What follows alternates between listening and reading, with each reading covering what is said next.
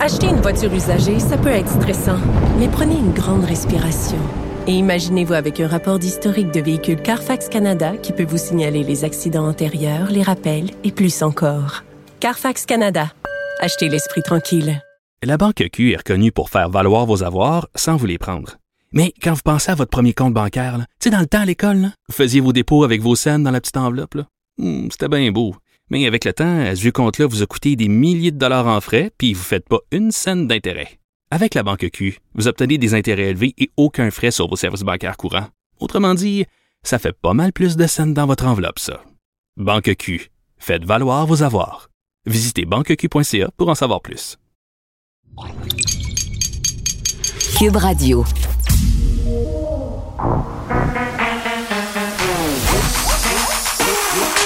Elle a une opinion sur tous les sujets.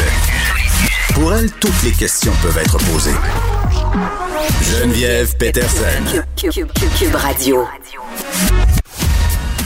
Salut tout le monde, bienvenue à l'émission sixième jour euh, de l'invasion de l'Ukraine. Et là, euh, peut-être que vous allez remarquer que ma voix est un petit peu différente aujourd'hui. Je me débat avec un petit mal de gorge et peut-être une petite COVID, je ne sais pas. Euh, mon test est toujours négatif, mais comme on sait, ça peut prendre plusieurs jours. Donc, si vous trouvez que j'ai l'air d'avoir fumé 25 paquets de cigarettes, ne paniquez pas, tout est normal. C'est juste ma voix qui fait un petit peu euh, ce qu'elle veut en ce moment. Donc, je disais, six euh, jours euh, de cette guerre en Ukraine absolument atroce, des images qui circulent à travers le monde.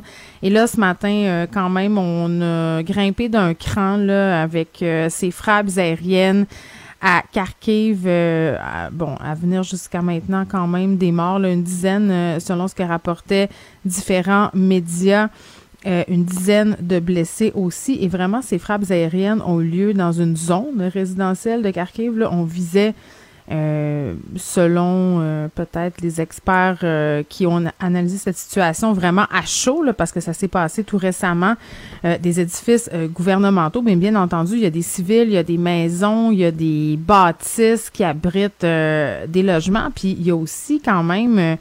cette tour de télévision à Kiev qui a été attaquée, une frappe russe, euh, donc entraînant immédiatement l'interruption de la diffusion des chaînes euh, ukrainiennes. D'ailleurs, ce sera l'un des, des sujets qu'on va aborder avec Vincent Dessoureau un peu plus tard à l'émission parce que ça ferait partie de la stratégie russe de contrôler l'information, contrôler ce qui se dit. Hier, on a parlé brièvement de la guerre psychologique, de la manipulation de l'information. Euh, donc, visiblement, ce serait euh, dans ce but-là, dans une tentative de la Russie de contrôler euh, l'information. Et d'ailleurs, euh, le président ukrainien Zelensky qui accuse désormais la Russie de crimes de guerre parce que selon lui, là, faisant référence aux attaques de ce matin, Vladimir Poutine ciblerait directement euh, les civils. Et vraiment, dans un long cri du cœur, il a exhorté l'Union européenne à accueillir l'Ukraine en son sein. Euh, disant on n'a pas le temps, le, le temps nous presse parce que normalement, euh, bon, avant qu'un pays soit accepté dans l'Union européenne, il y a toute une procédure.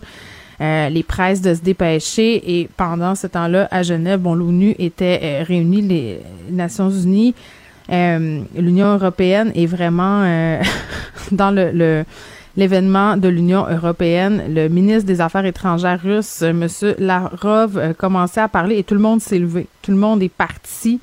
C'était à la conférence sur le désarmement. Donc, il se passe beaucoup de choses. On suit ça pour vous en temps réel. On essaie de s'expliquer ce qui se passe, de voir les répercussions aussi, parce que, bon, évidemment, ça nous touche ici à tous les niveaux.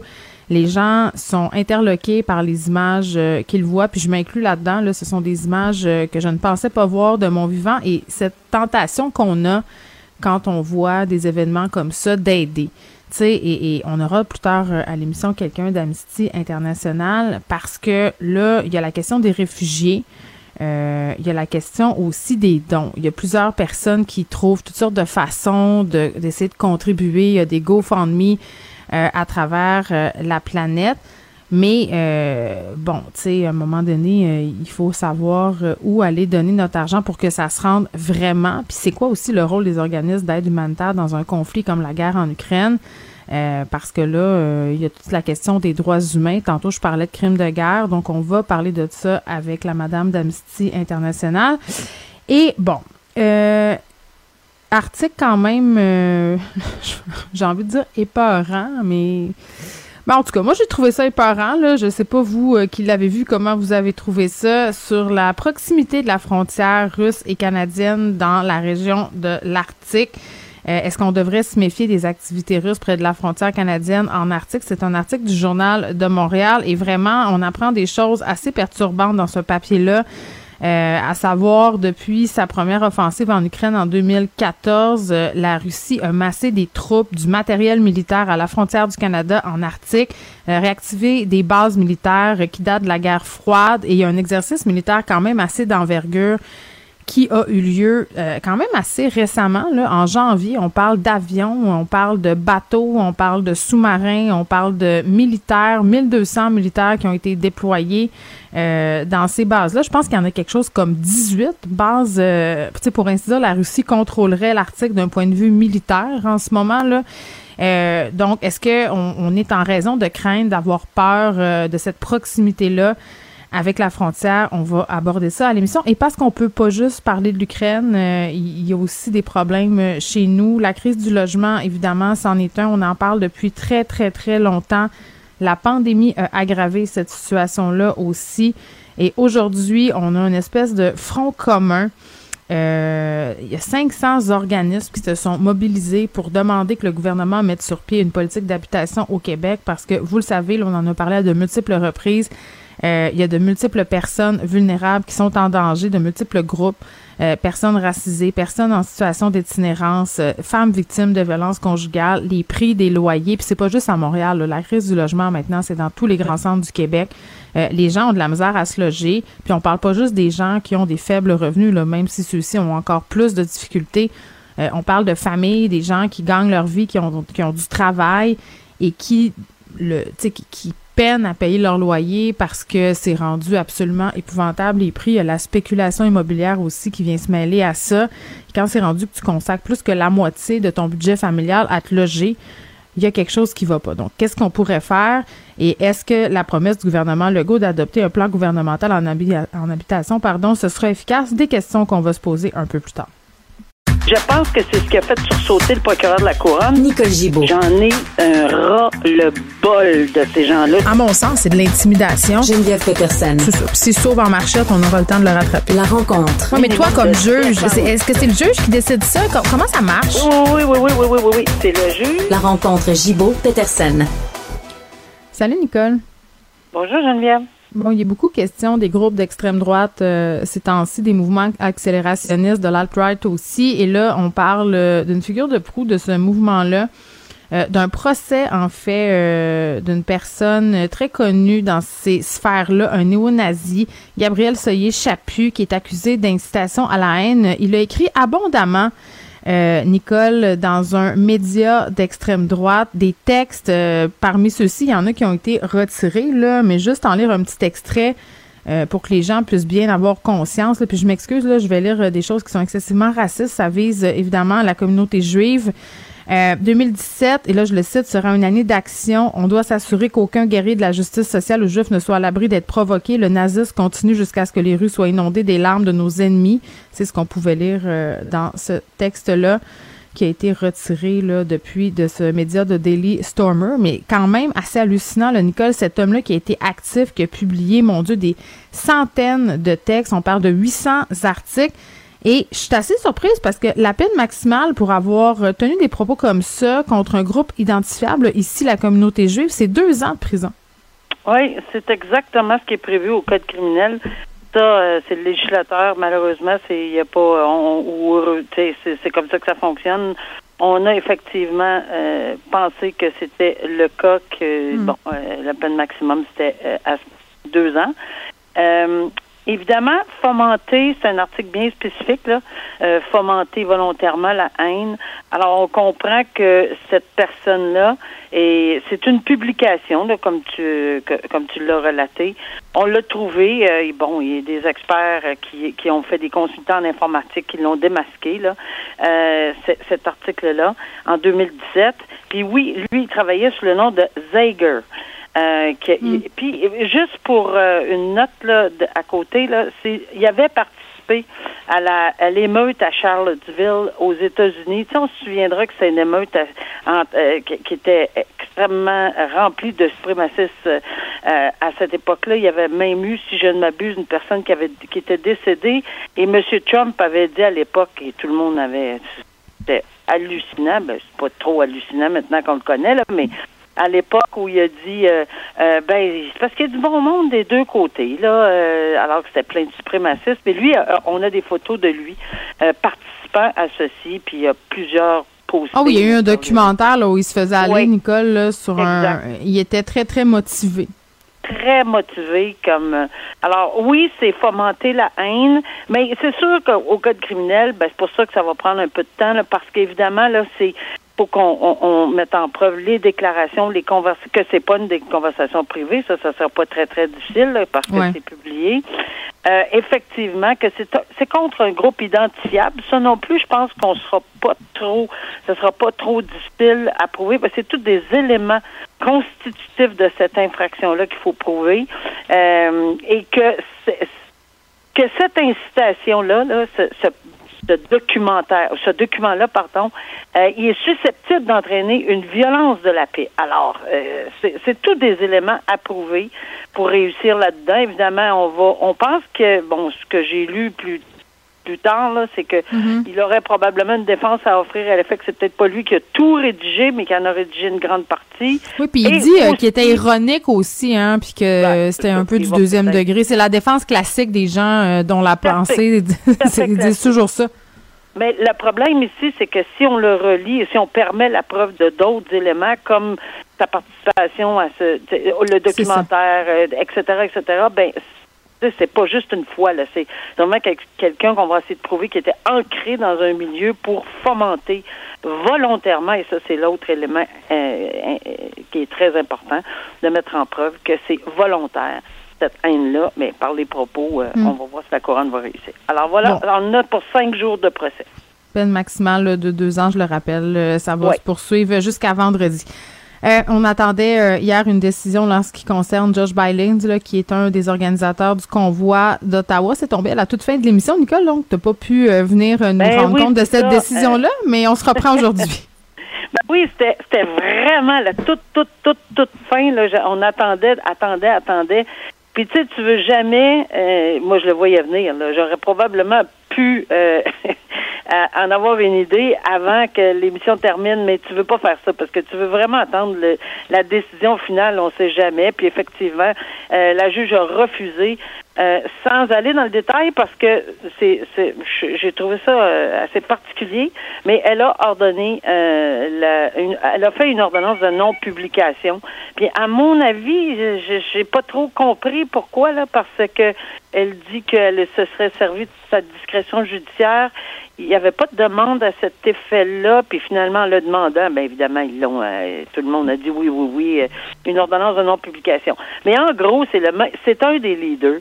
Euh, c'est la même preuve, les vidéos, etc. On va pas dans le détail parce qu'on n'a pas, pas à y aller, mais c'est refusé pour les, à peu près les mêmes motifs que tous les autres leaders, c'est-à-dire le risque de récidive, la caution passée, mm.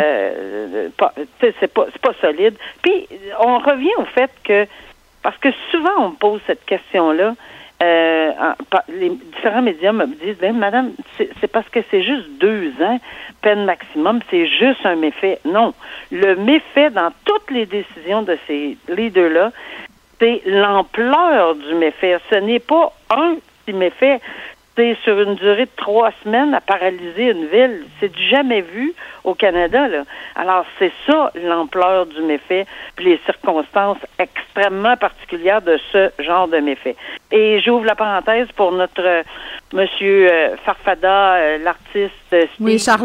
Steve l'artiste Charlant. Oui, oui, oui, oui, oui, Lui aussi est arrêté en Ontario, à Van Cleek sur des méfaits, c'est-à-dire que des accusations de méfaits et d'incitation des méfaits. Mais on lui a de, on lui a on fait une mise en garde aujourd'hui qu'il a 24 heures pour se décider s'il veut un avocat ou non. Il est détenu encore. Euh, et euh, on procédera dans 24 heures, c'est-à-dire demain matin, à son enquête sur la mise en liberté. On verra. Mais il y a tous des juges différents. Alors, c'est intéressant parce que tous les juges avaient des motifs semblables, mais quand même dans, des, dans un contexte un peu différent. Il y en a qui en avaient plus que d'autres. C'est fort intéressant de lire les décisions. Histoire euh, abracadabrante, euh, Nicole, qui concerne un litige entre Desjardins et un entrepreneur, euh, un promoteur, pardon, euh, immobilier de la région de Joliette. Euh, deux hommes qui sont accusés de tentative de meurtre sur l'avocat de Desjardins dans cette histoire-là. Peux-tu nous résumer un peu ce qui s'est passé?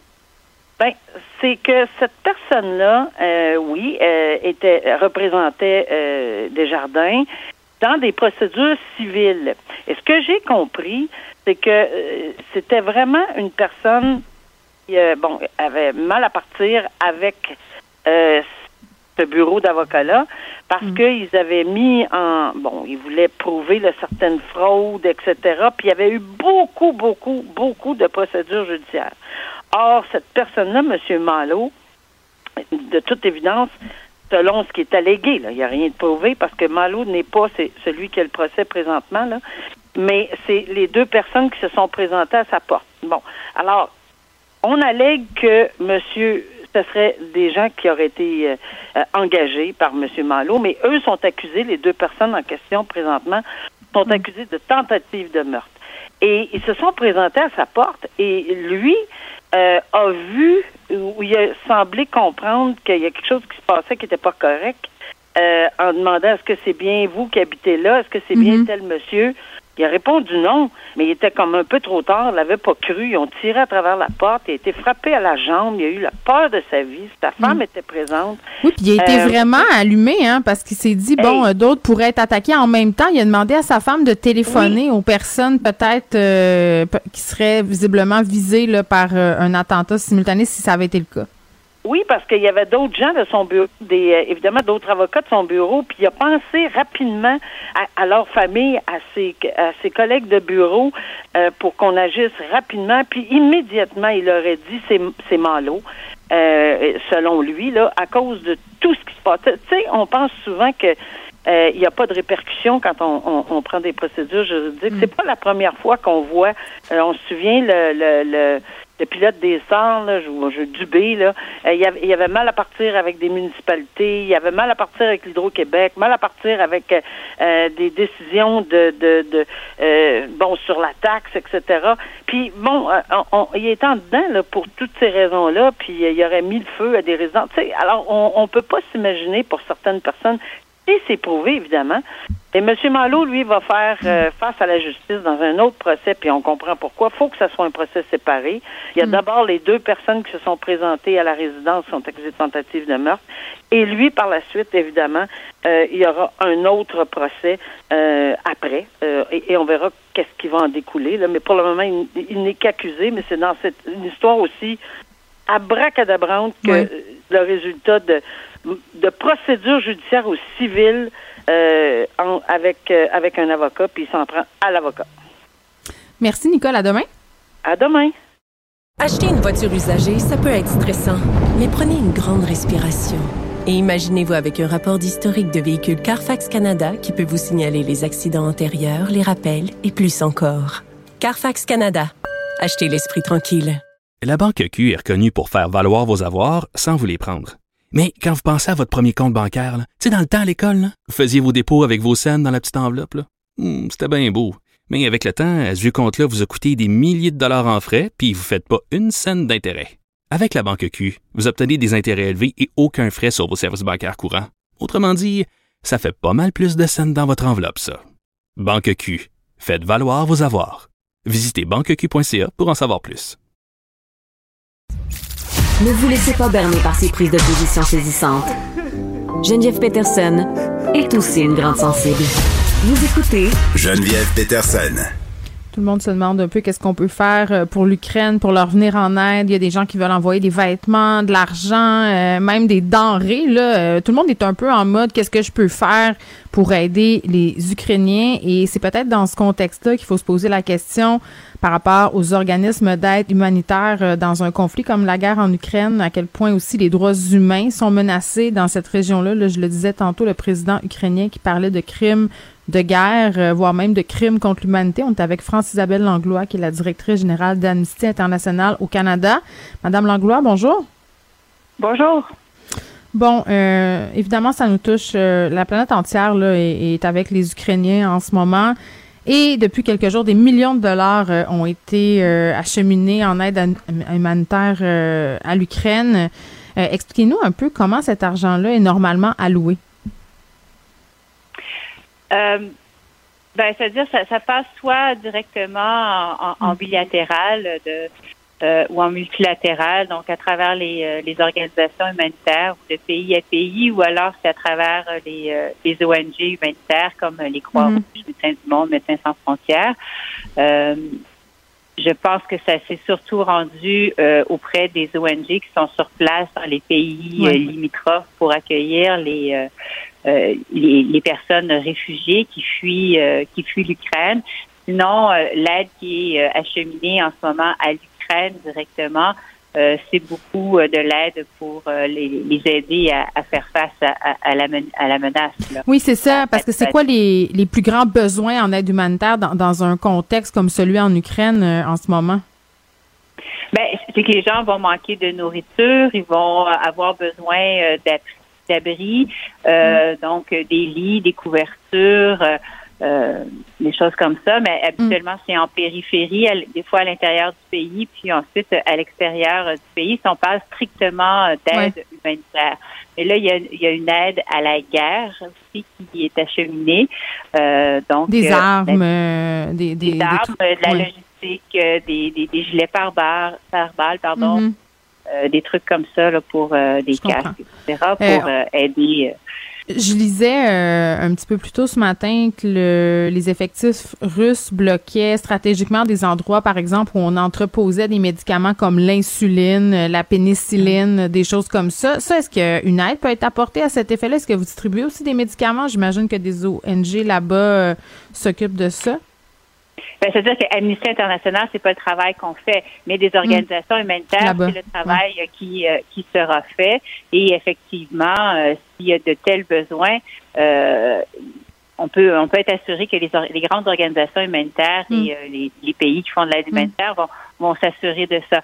Cela étant dit, si tel est le cas, euh, c'est ce qu'on appelle des crimes de guerre, éventuellement ben, des crimes contre l'humanité, euh, parce que il y a quelque chose d'aussi absurde que ça peut puisse nous sembler. Il y a quelque chose qui s'appelle le droit de la guerre. Donc la guerre, elle est légiférée au niveau mm. international. C'est comme une éthique. qui ne peuvent pas être euh, faites. Et, Exactement. Et notamment bombarder ou euh, anéantir des stocks de nourriture, de médicaments, les hôpitaux, les cliniques, les écoles, euh, bombarder sciemment des, euh, des civils, mm. prendre pour cible d'une façon ou d'une autre les civils, c'est c'est interdit. Oui, je disais qu'il y avait un médecin de Saint-Jérôme qui voulait aller aider en Ukraine dans les hôpitaux. Il était questionné par les journalistes sur le risque que ça représentait. C'est un père de famille aussi. Puis il disait justement euh, que, bon, selon cette éthique-là dont vous parlez, c'est interdit de s'en prendre au, personnel soignant, de bombarder des hôpitaux. Mais on l'a vu dans plusieurs guerres, là, il y a eu quand même des, euh, des infractions à ces droits humains. Là. Ah, tout à fait. Ça arrive. Malheureusement, maintenant, ça arrive régulièrement. Là, c'est arrivé en Afghanistan, en Syrie, en Irak, où on a mhm. sciemment euh, bombardé des, des, hôpitaux, notamment de Médecins sans frontières. Cela étant dit, mais c'est sûr qu'à certains, certains moments, on va avoir besoin d'aide euh, médicale pour, euh, bien sûr, il y a des médecins, bien sûr, il y a des infirmières euh, sur place, mais on peut penser qu'une partie de ces personnes-là vont vouloir aussi fuir, trouver refuge ailleurs. beaucoup vont rester, mais ça ne sera pas suffisant. Il va y avoir, on va avoir besoin d'aide, tout dépendamment de l'ampleur des euh, des bombardements et de, de l'ampleur des, euh, des victimes euh, civiles, mais aussi les, les combattants eux-mêmes. Il faut, faut garder en tête qu'en Ukraine, on a demandé à tous les hommes de 14 ou 16 ans, je ne me rappelais plus, à, 60 ans. C'est 18 à 60 ans, puis on, Oui, on. Oui.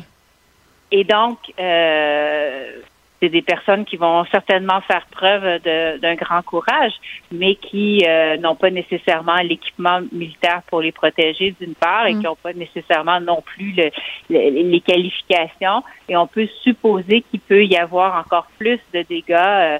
Euh, et de personnes blessées et, et tuées, y compris aussi du côté russe. On a quand même mm lu à quelques endroits où il y avait quand même eu plusieurs pertes du côté euh, russe. Et il faut venir euh, en, aide à ces, à ces soldats, mm. soit blessés, soit, euh, soit tués aussi. À votre connaissance, Madame Langlois, on est au sixième jour du conflit en Ukraine. Est-ce qu'il y en a eu des violations des droits humains? Ben oui, d'abord, juste l'entrée en guerre, c'est-à-dire l'invasion de la Russie, l'invasion d'Ukraine par la Russie est une contravention au droit international parce qu'il n'y avait pas de raison. Donc, c'est de fausses raisons. Donc, déjà en partant, euh, il y a une contravention à, ce niveau-là. Ensuite, euh, il y a eu il y a eu des bombardements dans des zones civiles, même près d'écoles. donc ça, ça, on sait ça. et il y a des, des juste l'utilisation aussi de d'armes, de, munitions qui sont interdites. Euh, je sais pas comment ça s'appelle en français, les cluster, cluster bombs. Ça, c'est des, c'est des, c'est des bombes qui contiennent d'autres bombes euh, et qui font énormément de dégâts parce que ça s'en va un petit peu partout et ça éclate à n'importe quel moment. Et ça, c'est interdit. Euh, mais on sait que les Russes les ont utilisés. Bon, il y a la question des réfugiés là, qui convergent euh, évidemment vers la, la Pologne. Euh, beaucoup, beaucoup de gens, des centaines de milliers de personnes. Euh, et on pouvait lire dans la presse ce matin que des réfugiés racisés étaient mis de côté, en fait, étaient considérés presque comme des citoyens de deuxième classe par les autorités polonaises. Mm-hmm. on, les laissait rentrer seulement s'il y avait de la place pour les vrais Ukrainiens. Oui, bon, mais ça, c'est un, des gros problèmes parce qu'effectivement, les pays limitrophes, dont la Pologne, se sont montrés très ouverts à, accueillir les réfugiés euh, de, de l'Ukraine, mais ce sont des pays qui sont qui ont des politiques extrêmement répressives à l'égard de l'immigration qui vient de l'Afrique, hmm. de l'Asie, du Moyen-Orient. Euh, et, et des, quand on dit répressif, c'est même violent. On peut penser d'ailleurs, euh, cet automne, il y avait des, des Afghans qui étaient coincés entre la Pologne et la Biélorussie. Euh, et euh, qui, qui, carrément ont gelé là. Euh, et c'était à prévoir. Et effectivement, il y a, il y a même des, des, des Ukrainiens, c'est-à-dire des personnes qui ont la nationalité ukrainienne, mais qui sont d'origine africaine ou euh, orientale et qui se voient refuser l'entrée en, en Pologne ou, ou ailleurs. Euh, et c'est vraiment un enjeu, un enjeu de taille. Oui, ça avait l'air quand même de toucher euh, beaucoup de personnes. France-Isabelle Langlois, merci, qui est directrice générale d'Amnesty International Canada. Pour elle, une question sans réponse n'est pas une réponse. Geneviève Peterson. Cube Radio. Vincent Dessureau est là. Salut Vincent. Salut Geneviève. Bon, on a connu quand même un matin euh, assez euh, violent en Ukraine, là, avec des bombardements un peu partout, notamment cette attaque de tour de télé, un quartier aussi euh, résidentiel où il y avait des édifices gouvernementaux. Et pendant ce temps, les Russes qui annoncent une deuxième rencontre diplomatique avec l'Ukraine. Ouais, est-ce qu'il faut croire, euh, bon, voir du positif là-dedans ou juste encore une perte de temps, on verra. Mm. Mais les, bon, le, un réseau bon, lié à l'État russe dit qu'il est pourparlers allaient se poursuivre demain. Alors, une deuxième phase de pourparlers. Il y en a eu une et euh, ça avait mené à rien pour l'instant, mm. après cinq heures de discussion. Et là, on se reverrait demain à la frontière entre la Pologne et la Biélorussie pour se reparler. Là. Euh, donc, à la, bon, là, il y aurait déjà ce sera toujours en, Biélo en Biélorussie, ce, deuxième, euh, ce deuxième round? Ce sera à la frontière polonaise et, ben, du, ben, du, de la Biélorussie. Mais les, mm. Ukrainiens n'ont pas encore confirmé cette participation-là, mais c'était dans les nouvelles de dernière heure que les Russes avaient annoncé euh, qu'il allait avoir des discussions. Mais encore là, est-ce que ça va mener à quelque chose? C'est une, une bonne question. Ben oui, surtout que des pourparlers alors qu'on est en train de bombarder, euh, je m'imagine pas dans quel état peuvent s'asseoir les Ukrainiens à cette table-là demain. Oui, parce que là, euh, les nouvelles, les nouvelles qui proviennent de, de, l'Ukraine sont. Il y a des bouts assez incroyables concernant. D'ailleurs, au moment où j'essayais de, valider certaines informations sur ce, ce dont j'allais te parler, euh, je viens de voir que le Pentagone a fait. Euh, bon, certains responsables ont parlé aux médias dans les dernières minutes et ont à peu près confirmé ce qui, ce qui circulait, c'est-à-dire à quel point les troupes russes sont, sont démoralisées, même au point où, selon le Pentagone, l'assaut sur Kiev, il est complètement stoppé.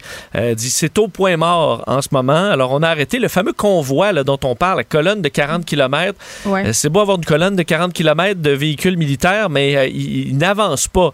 Et même dans les rapports du Pentagone, ce que je trouve assez fascinant, c'est qu'on dit que plusieurs militaires russes euh, font des trous dans leur réservoir d'essence volontairement pour saboter leur propre véhicule, pour s'assurer de ne pas aller au combat.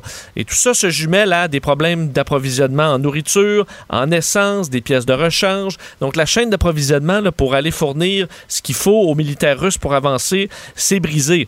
Et les histoires qui circulent sont assez folles sur le fait que la majorité des militaires qui étaient là-bas avaient aucune idée de ce qu'ils allaient faire. On leur avait expliqué que c'était une mission d'entraînement. On leur a pris leur téléphone, on leur a remplacé leurs munitions Ben, fausses par donc. des munitions vraies, puis ils se sont retrouvés en Ukraine à se faire tirer dessus. Euh, donc, pour plusieurs, là, il Ben, y a attends, aucune... excuse-moi. Comment tu peux penser, euh, Vincent, là, que quelqu'un va se ramasser avec son fusil de combat et se rendre compte de tout ça puis avancer quand même? Je veux dire, c'est un peu, c'est un peu une stratégie débile. Je sais, je, je lisais des, euh, des experts tantôt sur, sur Twitter qui disaient c'est c'est vraiment euh, le, le, le guide de comment ne pas faire la guerre, là, parce qu'il Ben dit oui. faut que tes militaires soient aient un objectif clair et soient craqués pour le faire. Ben, le willpower. ben oui, l'invasion, je veux dire, des, des, des Allemands sur la Pologne, puis ensuite sur l'Europe, les, les Allemands étaient endoctrinés au possible. Les Juifs, c'était la source de tous leurs maux. Ils arrivaient là enragés. En ce moment, là, je, te donne l'exemple qui est peut-être boiteux, mais c'est un peu comme si tu te retrouves le lendemain là, à devoir euh, attaquer Terre-Neuve. Tu te lèves le matin, puis là, euh, euh, François Legault dit, bon, on attaque Terre-Neuve. Tu te ramasses là avec un char d'assaut. Les Terre-Neuviens, te- les citoyens, les normaux pas armés, t'empêchent de passer. Tu vas-tu les écraser? Tu vas-tu leur rouler dessus? Parce qu'on veut reprendre le Labrador euh, du dossier que tu n'as jamais voulu faire? Tu dis, Ben, tu va falloir que tu me l'expliques pourquoi euh, il faut aller Ben- envahir Terre-Neuve euh, plus que pas assez. Exact. Donc, il y en a plein qui ont des liens avec des Ukrainiens. C'est des, des cultures qui sont très proches. Ben oui. euh, les langues qui sont très proches aussi. Donc, y a- cette volonté-là n'est pas là. On voit là, des images de plus en plus nombreuses de Mm. militaires russes qui se rendent carrément, ou qui laissent leurs véhicules là, leurs armements, ou qui revirent les feux puis s'en retournent en Russie. Euh, et ça, pour faire la guerre, c'est vraiment pas bien. Le, ouais. Ce que ça amène d'inquiétant, Geneviève, parce qu'il y a un côté, Ouais. ça, c'est c'est po- positif. Euh, ce qui amène de moins rose, c'est que ça, c'est quoi l'étape suivante? Et les Russes euh, vont-ils changer de stratégie? On semble voir depuis quelques heures miser davantage sur du bombardement lointain.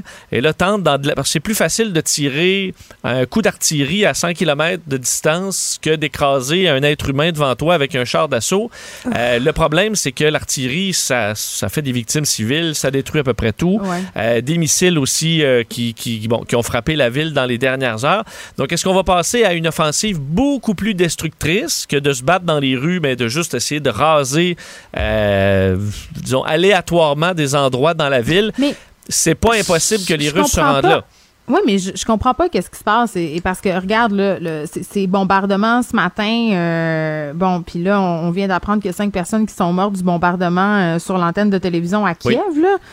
Euh, mais mais l'opinion à l'international est défavorable à cette guerre-là. Plus les jours passent, plus on accuse la Russie de commettre des crimes contre l'humanité. Euh, tout le monde s'est levé euh, à l'Union européenne un matin quand le ministre des Affaires étrangères russe euh, a commencé à parler. Je veux dire, euh, où est-ce qu'il s'en va, Vladimir Poutine? Il est-tu fou? C'est Tu sais, une- je- j'écoutais. Non, mais attends, j'écoutais tantôt à CNN, euh, le- les- la CIA aux États-Unis, l'une de leurs principales préoccupations en ce moment, c'est ce qu'elle disait euh, la commentatrice, c'était d'évaluer la santé psychologique de Vladimir Poutine, d'essayer de comprendre il est où dans sa tête. Oui, et ça, c'est vraiment, moi, c'est ce qui m'inquiète le plus parce que c'est la guerre en ce moment d'un seul homme ou de peut-être quelques-uns de ses plus proches conseillers, là, de- qu'il Ben oui. tient lui-même à distance. On l'a vu sur les photos assez surnaturelles qu'on voyait hier. Oui, c'est très la long, plus- hein, la la table, plus là. longue. Oui. Et, euh, donc, il a peut-être peur, lui, complètement paranoïaque de se faire assassiner ou d'attraper la COVID ou d'être malade ou de se faire Ou empoisonner. toutes ses, toutes Ou- réponses. Ou, toutes ses réponses. Euh, donc là, c'est euh, c'est la guerre d'un seul homme qui va se voir là, tout perdre parce que là, euh, on n'imagine pas Poutine juste une personne normale sensée dirait. OK, ben là, je me suis planté.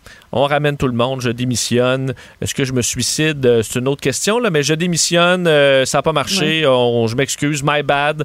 Euh, à un moment donné, c'est ça qu'il faut faire. Est-ce que Poutine va aller là? Visiblement pas. Ça semble pas être dans son caractère. Donc, est-ce qu'il va se dire, ben, tant qu'à couler, tout le monde va couler avec moi? C'est ce qui semble inquiéter euh, le monde entier. Et là, est-ce que il y a des proches de lui, des gens près de lui qui sont Il capables va de... se faire assassiner par, le, par, par les Russes. Je peux Ben, pas croire. euh, ou est-ce que le jour où il dit ben, ben parfait, euh, appuie sur le bouton, euh, il y a quelqu'un qui est censé qui va bloquer ça. Ça c'est vraiment Ouais. dur à évaluer parce que l'information sur qui est autour, qui dirige, à quel point eux sont endoctri- endoctrinés, Ouais. c'est c'est pas évident, c'est pas évident. Mais dans une escalade, tout le monde veut vivre. là. Et euh, est-ce que le proche de Vladimir Poutine, qui voit bien que ça n'a aucun sens, euh, va vouloir déclencher une guerre nucléaire mondiale euh. Ben, parce que ben, écoute. Vladimir veut pas accepter qu'il qu'il ça n'a pas marché son affaire? J'ose croire qu'il y a des gens en Russie qui vont être capables de bloquer ça si jamais on en arrive là, mais malheureusement, on est obligé de, de voir ça comme une, euh, possibilité. Ben, c'est une menace à la paix mondiale. Juste après toi, je vais parler avec un prof de l'Université Laval euh, qui est spécialiste de la géopolitique en Arctique parce qu'on a une frontière commune avec la Russie dans le nord du Canada, euh, la frontière canadienne en Arctique.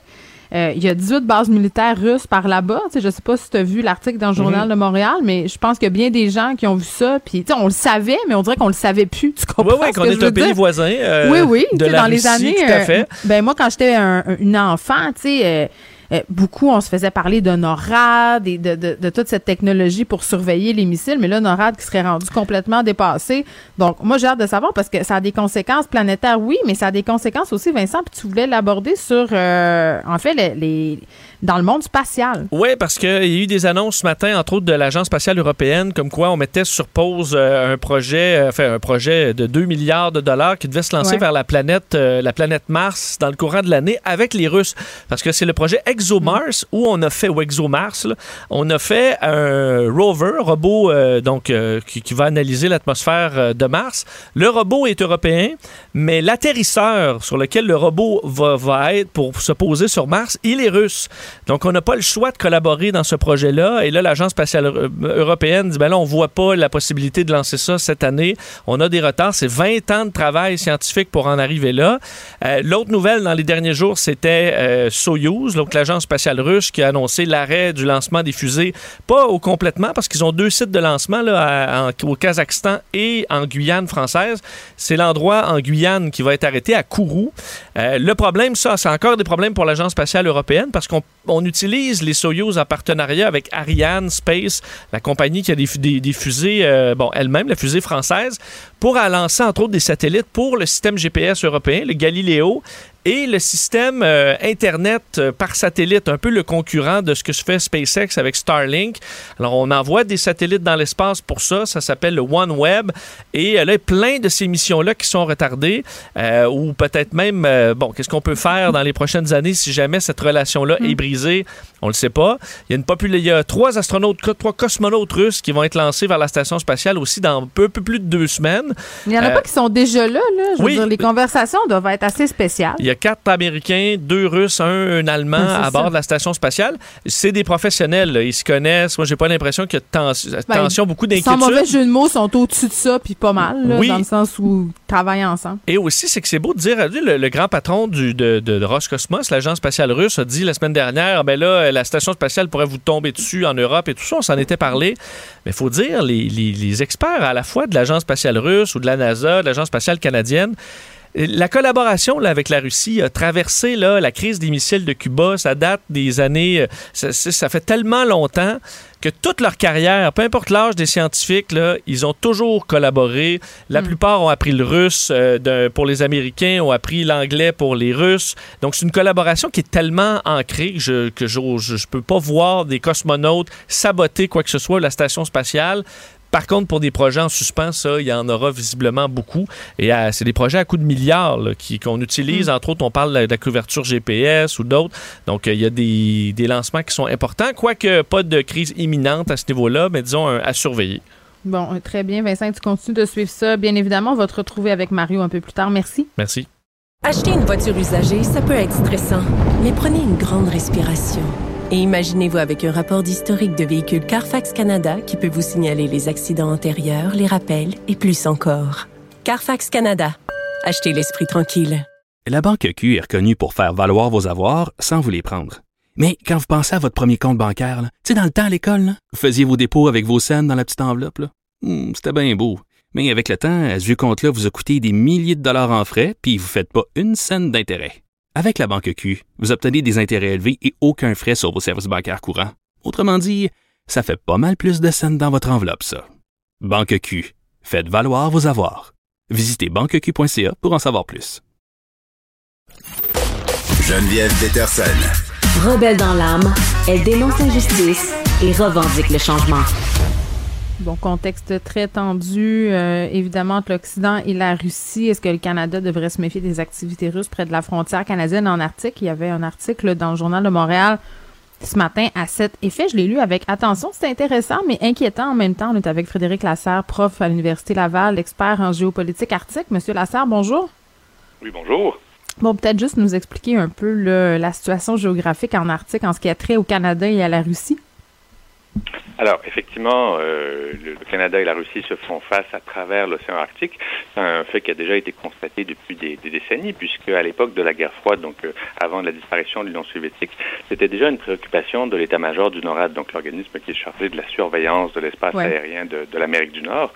Donc, on craignait beaucoup l'arrivée de chasseurs-bombardiers euh, soviétiques ou d'attaques de, missiles soviétiques à travers l'Arctique, parce que c'était mm. effectivement le chemin le plus court entre l'Union soviétique et le Canada et les États-Unis. Donc, il y avait beaucoup de construction d'infrastructures de, de, radars de défense militaire à cette époque-là. Mm-hmm. Évidemment, l'intérêt pour ces dispositifs de défense a disparu avec la chute de l'Union soviétique, mais il n'en reste pas moins que euh, la Russie, à, travers l'océan Arctique, n'est pas très très loin de, des côtes de l'Arctique canadien.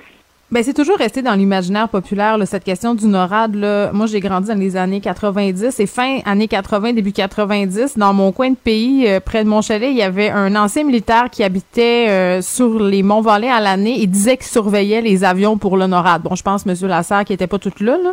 mais ça, faisait partie. Non, mais ça faisait partie de, cette peur qu'on avait de voir des avions de chasse russes débarquer. Même moi, quand, quand j'étais petite, ce spectre-là euh, faisait partie, si on veut, des discussions euh, de chalet, là, évidemment, avec tous les bémols qu'on peut y apporter. Euh, mais, mais le titre du journal, quand même, des armes russes à nos portes, ça, ça fait peur. J'ai envie de vous demander, est-ce que c'est vrai? Alors, ben, c'est vrai dans la mesure où, effectivement, il y a des patrouilles de sous-marins russes, c'est pas quelque chose de nouveau. Euh, il y a des patrouilles aériennes euh, russes qui, sont, qui avancent jusqu'à la limite de l'espace euh, aérien canadien. ça, ce n'est pas quelque chose de nouveau non plus. Donc, on sait que les Russes ont la possibilité, effectivement, de déployer du matériel militaire pas très très loin. Euh, sauf que euh, déployer des chasseurs bombardiers euh, jusqu'à la limite de l'espace aérien canadien, c'est, ça reste quand même loin des grands centres mm. urbains de Toronto, Montréal ou, Vancouver. Euh, et puis c'est une zone qui est quand même activement surveillée précisément par tout le réseau de, de radars ouais. NORAD. Donc, on a parfaitement conscience dans les états-majors de la possibilité que la Russie soit plus active de ce côté-là. Oui, parce que les Russes dominent militairement l'Arctique, c'est ce qu'on pouvait lire euh, dans le journal. Domine. Ben, il faut garder à l'esprit que l'État qui a la fenêtre maritime la plus grande sur l'Arctique, c'est de loin la Russie. Ça, c'est réalité euh, géographique, que euh, effectivement il y a une tradition euh, d'occupation, de, de, de, patrouille militaire de la part de la Russie dans l'Arctique, à la différence des États-Unis par exemple, qui se sont notablement désintéressés de l'Arctique depuis la, fin de la guerre froide, ou du Canada qui a assez peu de moyens militaires, qui ne s'est pas désintéressé de son Arctique, mais qui a déjà suffisamment à faire à essayer de, patrouiller son, son grand espace arctique. Il n'y a pas mm. vraiment de, patrouille aérienne ou navale canadienne à travers l'ensemble de l'océan Arctique. Hmm. Oui, il y a une présence militaire arctique. Cette présence en soi ne signifie pas une posture agressive. C'est simplement que dans le contexte actuel, depuis le déclenchement de la guerre en Ukraine, on peut se poser la question est-ce que l'attitude russe va changer? Ben oui, je pense qu'on est en droit de se la poser parce que plusieurs experts n'anticipaient pas la vigueur ni même que la Russie allait frapper l'Ukraine. Euh, euh, puis bon, euh, visiblement, ils se sont trompés. Euh, je veux pas être alarmiste, je veux pas faire peur aux gens, mais advenant le fait que, bon, euh, Vladimir Poutine pète encore plus un câble euh, qu'en ce moment et décide de passer par l'Arctique pour entreprendre une action militaire, est-ce que le Canada est équipé pour faire face aux Russes? Alors, il y a, ça, reste, ça reste quand même sur des scénarios. Comme vous l'avez dit, on s'est un petit peu trompé sur euh, les intentions, jusqu'où allait pouvoir aller le gouvernement russe dans son attitude par rapport à l'Ukraine. Donc, de ce constatant, ben, c'est pas impossible qu'il hmm. euh, passe à l'étape suivante contre, contre le NORAD. Ce serait un petit peu suicidaire, je pense, de déclencher un conflit contre le Canada et surtout hmm. les États-Unis. Oui, parce qu'il n'y a pas juste le Canada qui est présent en article. C'est ça, oui. Euh, si, la, si la Russie commence à entreprendre des actions militaires, donc à attaquer le Canada, c'est l'ensemble de mm. l'OTAN qui est appelé à se porter à la défense du Canada. Donc, ce serait effectivement, ne faut pas dire c'est impossible, mais on ne voit pas très bien quel serait l'intérêt pour la Russie de déclencher un conflit majeur contre l'OTAN, alors que l'enjeu, c'est la guerre en Ukraine. Mais si jamais ça arrive, euh, c'est sûr que le Canada a assez peu d'actifs militaires pour défendre l'Arctique, sachant aussi que l'Arctique, comme je le disais tantôt, euh, ça donne de la profondeur stratégique au Canada. Donc, défendre l'Arctique en tant que tel, euh, il n'y a pas beaucoup de moyens, il n'y a pas beaucoup non plus d'enjeux, euh, il n'y a pas d'actifs stratégiques dans, dans l'Arctique. Euh, et maintenant, est-ce qu'on serait capable rapidement de déployer des, des, actifs militaires, notamment des chasseurs bombardiers, pour aller intercepter des patrouilles russes? Oui, ça, ça mm. peut se faire relativement rapidement. Et justement, cette profondeur stratégique, la, la, très grande distance de l'Arctique canadien, mm. ça donne aussi une certaine, une certaine mesure de protection. Oui, mais vous faisiez allusion tantôt au système NORAD qui semble être assez désuet euh, puis par rapport à la technologie militaire d'aujourd'hui là. Euh, j'imagine qu'en ce moment, le Canada et les, États-Unis, puisque c'est conjoint, là, doivent être en train euh, de regarder ça. Là. Désuet, non. Le, système NORAD de, de, détection avancée a été construit au début dans les années 50-60, mais il a été modernisé progressivement. Mm. Pour le moment, ce qu'on voit, c'est que les, radars arrivent à détecter les patrouilles aériennes russes. Alors évidemment, ça dépend euh, de la façon dont ces avions euh, s'approchent du Canada. C'est sûr que s'ils avancent à haute altitude, jusqu'à présent, ben, c'est plus facile de les détecter euh, loin. S'ils décidaient d'approcher en, en éteignant leur transpondeur, en éteignant leur radar et en volant à basse altitude, c'est sûr qu'à ce moment-là, on les, on les détecterait euh, beaucoup, plus tard. Euh, simplement, euh, vraisemblablement, une fois qu'ils arriveraient dans au-dessus du territoire arctique canadien, ils seraient détectés. Et à ce moment-là, ils seraient encore assez loin d'objectifs comme les grands centres urbains canadiens. Alors, avec quelle rapidité on pourrait à ce moment-là euh, hmm. dépêcher des, des avions, des, des, chasseurs pour les, pour les intercepter? Hmm justement, j'imagine que les états-majors y ont pensé et justement se préoccupent de, cette, de ce scénario. Bien, on l'espère. Euh, la Chine a beaucoup d'intérêt euh, en Arctique, M. Lasserre. Euh, quel rôle pourrait jouer la Chine si les Russes décidaient, par exemple, d'entreprendre des actions militaires? pour le moment, la Chine regarde ce qui se passe, n'est pas très très à l'aise d'ailleurs avec le Contre toute attente, hein, je pense que Poutine s'attendait à un appui de la Chine. Absolument. Euh, en fait, les Chinois, euh, bon, voient à la fois un intérêt et sont assez mal à l'aise. D'abord parce qu'ils avaient des très bonnes relations avec l'Ukraine. Euh, D'autre part parce que justement ils entendaient euh, continuer à développer ces bonnes relations avec l'Ukraine dans le cadre de leur projet des nouvelles routes de la soie, les, les, corridors ferroviaires qui assurent justement les, échanges commerciaux que la Chine veut développer entre la Chine et entre son territoire et l'Europe mmh. de l'Ouest passent par la Russie, mais passent aussi pour certains à travers l'Ukraine. Il y a aussi beaucoup de contrats qui avaient été envisagés entre la Chine et l'Ukraine. Donc à court terme, commercialement, c'est pas nécessairement une bonne affaire pour pour la Chine. Là où ça peut l'intéresser davantage, si la situation ne dérape pas trop, parce que la Chine ne souhaite pas un embrasement d'un conflit euh, généralisé, là où ça pourrait l'intéresser, c'est que l'isolement croissant de la Russie, euh, passez-moi l'expression, la Russie est en train de se peinturer dans le coin sur le plan mm. politique, ça renforce la dépendance justement de la Russie par rapport à la Chine. Donc la Chine aime bien la Russie, surtout si elle est en demande par rapport à un soutien technique, mm. financier, commercial de, mm. de la Chine. Oui, je disais dans... Oui, allez-y. Est-ce qu'elle serait tentée d'en tirer avantage en, Arctique? Ben, probablement oui, dans, dans, la mesure où jamais la Russie est encore plus dépendante du soutien euh, commercial de, et financier de la Chine, ben, la Chine va probablement renouveler ses demandes pour avoir accès aux ressources dans, dans, la zone arctique russe. Et, pour, euh, vraisemblablement, il y aurait des ajustements possibles du, du, côté de la Russie. On sait par exemple que les Chinois sont déjà actifs dans l'exploitation du gaz sur la péninsule de Yamal. Ils ont déjà demandé à ce que des brises-glaces chinois puissent escorter mm. des convois commerciaux dans la route maritime du Nord, ce que pour le moment Moscou a refusé. Peut-être que ça pourrait, la donne pourrait changer si effectivement la Russie est trop isolée. Mm, oui, puis je vous lisais euh, dans un article euh, de Radio-Canada qui date un peu, mais quand même parler un peu de l'implication de la Chine euh, en article. C'était intéressant parce que ça parlait du fait que la Chine, entre guillemets, avait publié un livre blanc sur ce territoire-là pour l'une des premières fois de son histoire. bon, elle voulait s'impliquer dans la création de ports pour les Inuits.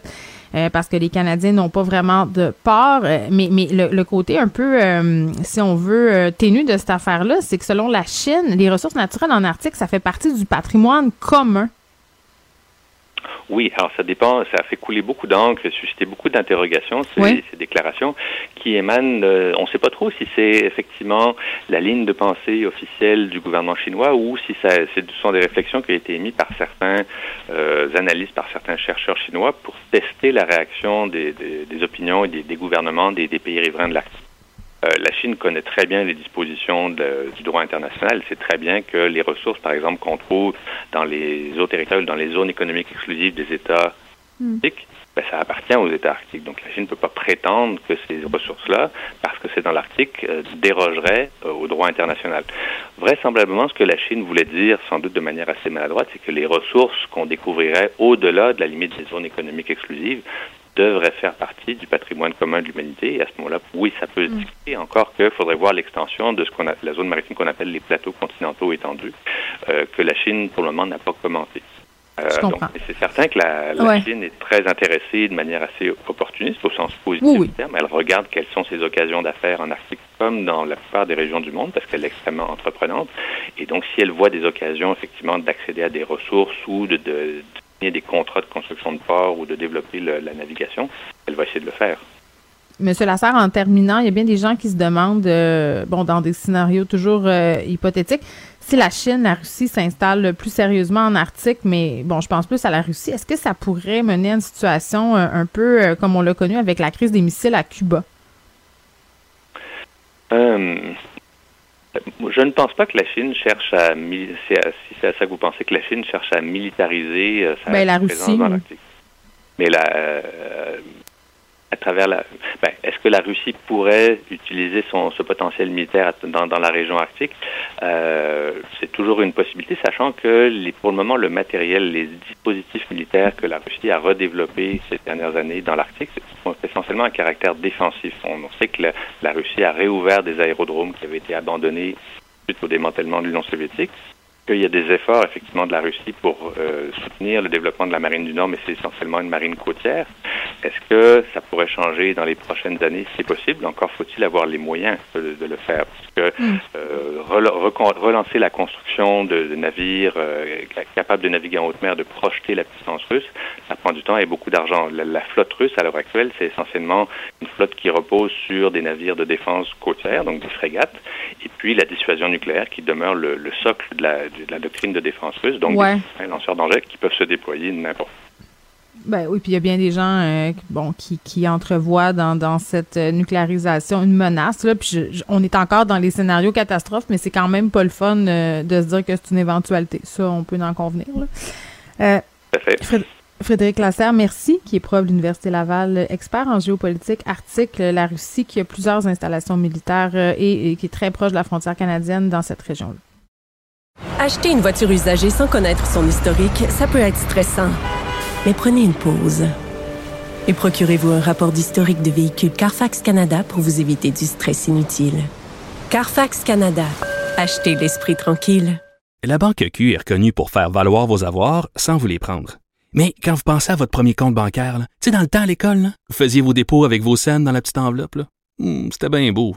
Mais avec le temps, ce vieux compte-là vous a coûté des milliers de dollars en frais, puis vous ne faites pas une scène d'intérêt. Avec la banque Q, vous obtenez des intérêts élevés et aucun frais sur vos services bancaires courants. Autrement dit, ça fait pas mal plus de scènes dans votre enveloppe, ça. Banque Q, faites valoir vos avoirs. Visitez banqueq.ca pour en savoir plus. Joignez-vous à la discussion. Appelez ou textez le 187 Cube Radio 1877 827 2346. Hello. Cube Radio. Les rencontres de l'heure. Chaque heure, une nouvelle rencontre. Nouvelle rencontre. Les rencontres de l'heure. À la fin de chaque rencontre, soyez assurés que le vainqueur, ce sera vous. Cube Radio. Une radio pas comme les autres. Marc-André Leclerc est là. Salut. Allô, allô, comment ça va? Écoute, euh, ça va bien. Peut-être que les gens à Jonquière sont un peu secoués aujourd'hui. L'un des candidats vedettes euh, du Parti québécois, Sylvain mhm. Godreau, qu'on connaît. Là, moi, j'ai parlé à plusieurs reprises. quelqu'un de très impliqué au parti, quelqu'un de coloré, quelqu'un avec des idées aussi, parfois très, très arrêtées, décidé euh, d'accrocher son tablier, disons ça comme ça.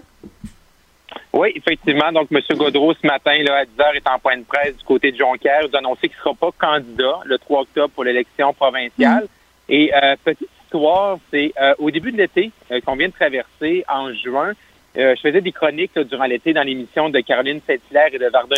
Et dans une des premières chroniques de l'année, j'ai des informations des gens de, de, la CAQ, au Seigneur-Lac-Saint-Jean, tout ça, des amis, des connaissances qui me disaient, ben la CAQ est pas mal convaincue que M. Godreau va pas se représenter. Et là, j'avais lancé ça en ondes, et là, c'est sûr que quelques minutes plus tard, je, je finis la, la, chronique avec Caroline Evarda, et là, les gens du Parti québécois me disent non, non, non, Marc-André, M. Godreau va être là à l'élection. ce matin, quand j'ai entendu les rumeurs de M. Godreau qui n'allait pas se représenter, je ne cacherai pas, Geneviève, que j'avais un petit sourire en coin parce que ça t'a fait un, petit flot d'avoir eu raison. Ben, ben, eh ben, c'est toujours, c'est toujours le fun après coup. Tu sais, moi, j'avais une information, je l'ai sortie. Euh, par la suite, on me dit non, non, non, c'est pas ça. Hmm. Et là, M. Godreau nous a dit ce matin que bon, il n'y avait plus l'étincelle, puis il avait fait le tour, pour on le comprend. Tu sais, ça fait une quinzaine d'années qu'il est en politique. Euh, il était, il a fait un peu plus tous les rôles. Il était également euh, ministre sur le gouvernement de Mme Marois. Il était candidat ça pas Oui, c'est ça. Je me demandais, euh, dans mon souvenir, il s'était présenté euh, comme candidat à la chefferie, puis il y a beaucoup de gens qui le voyaient bien.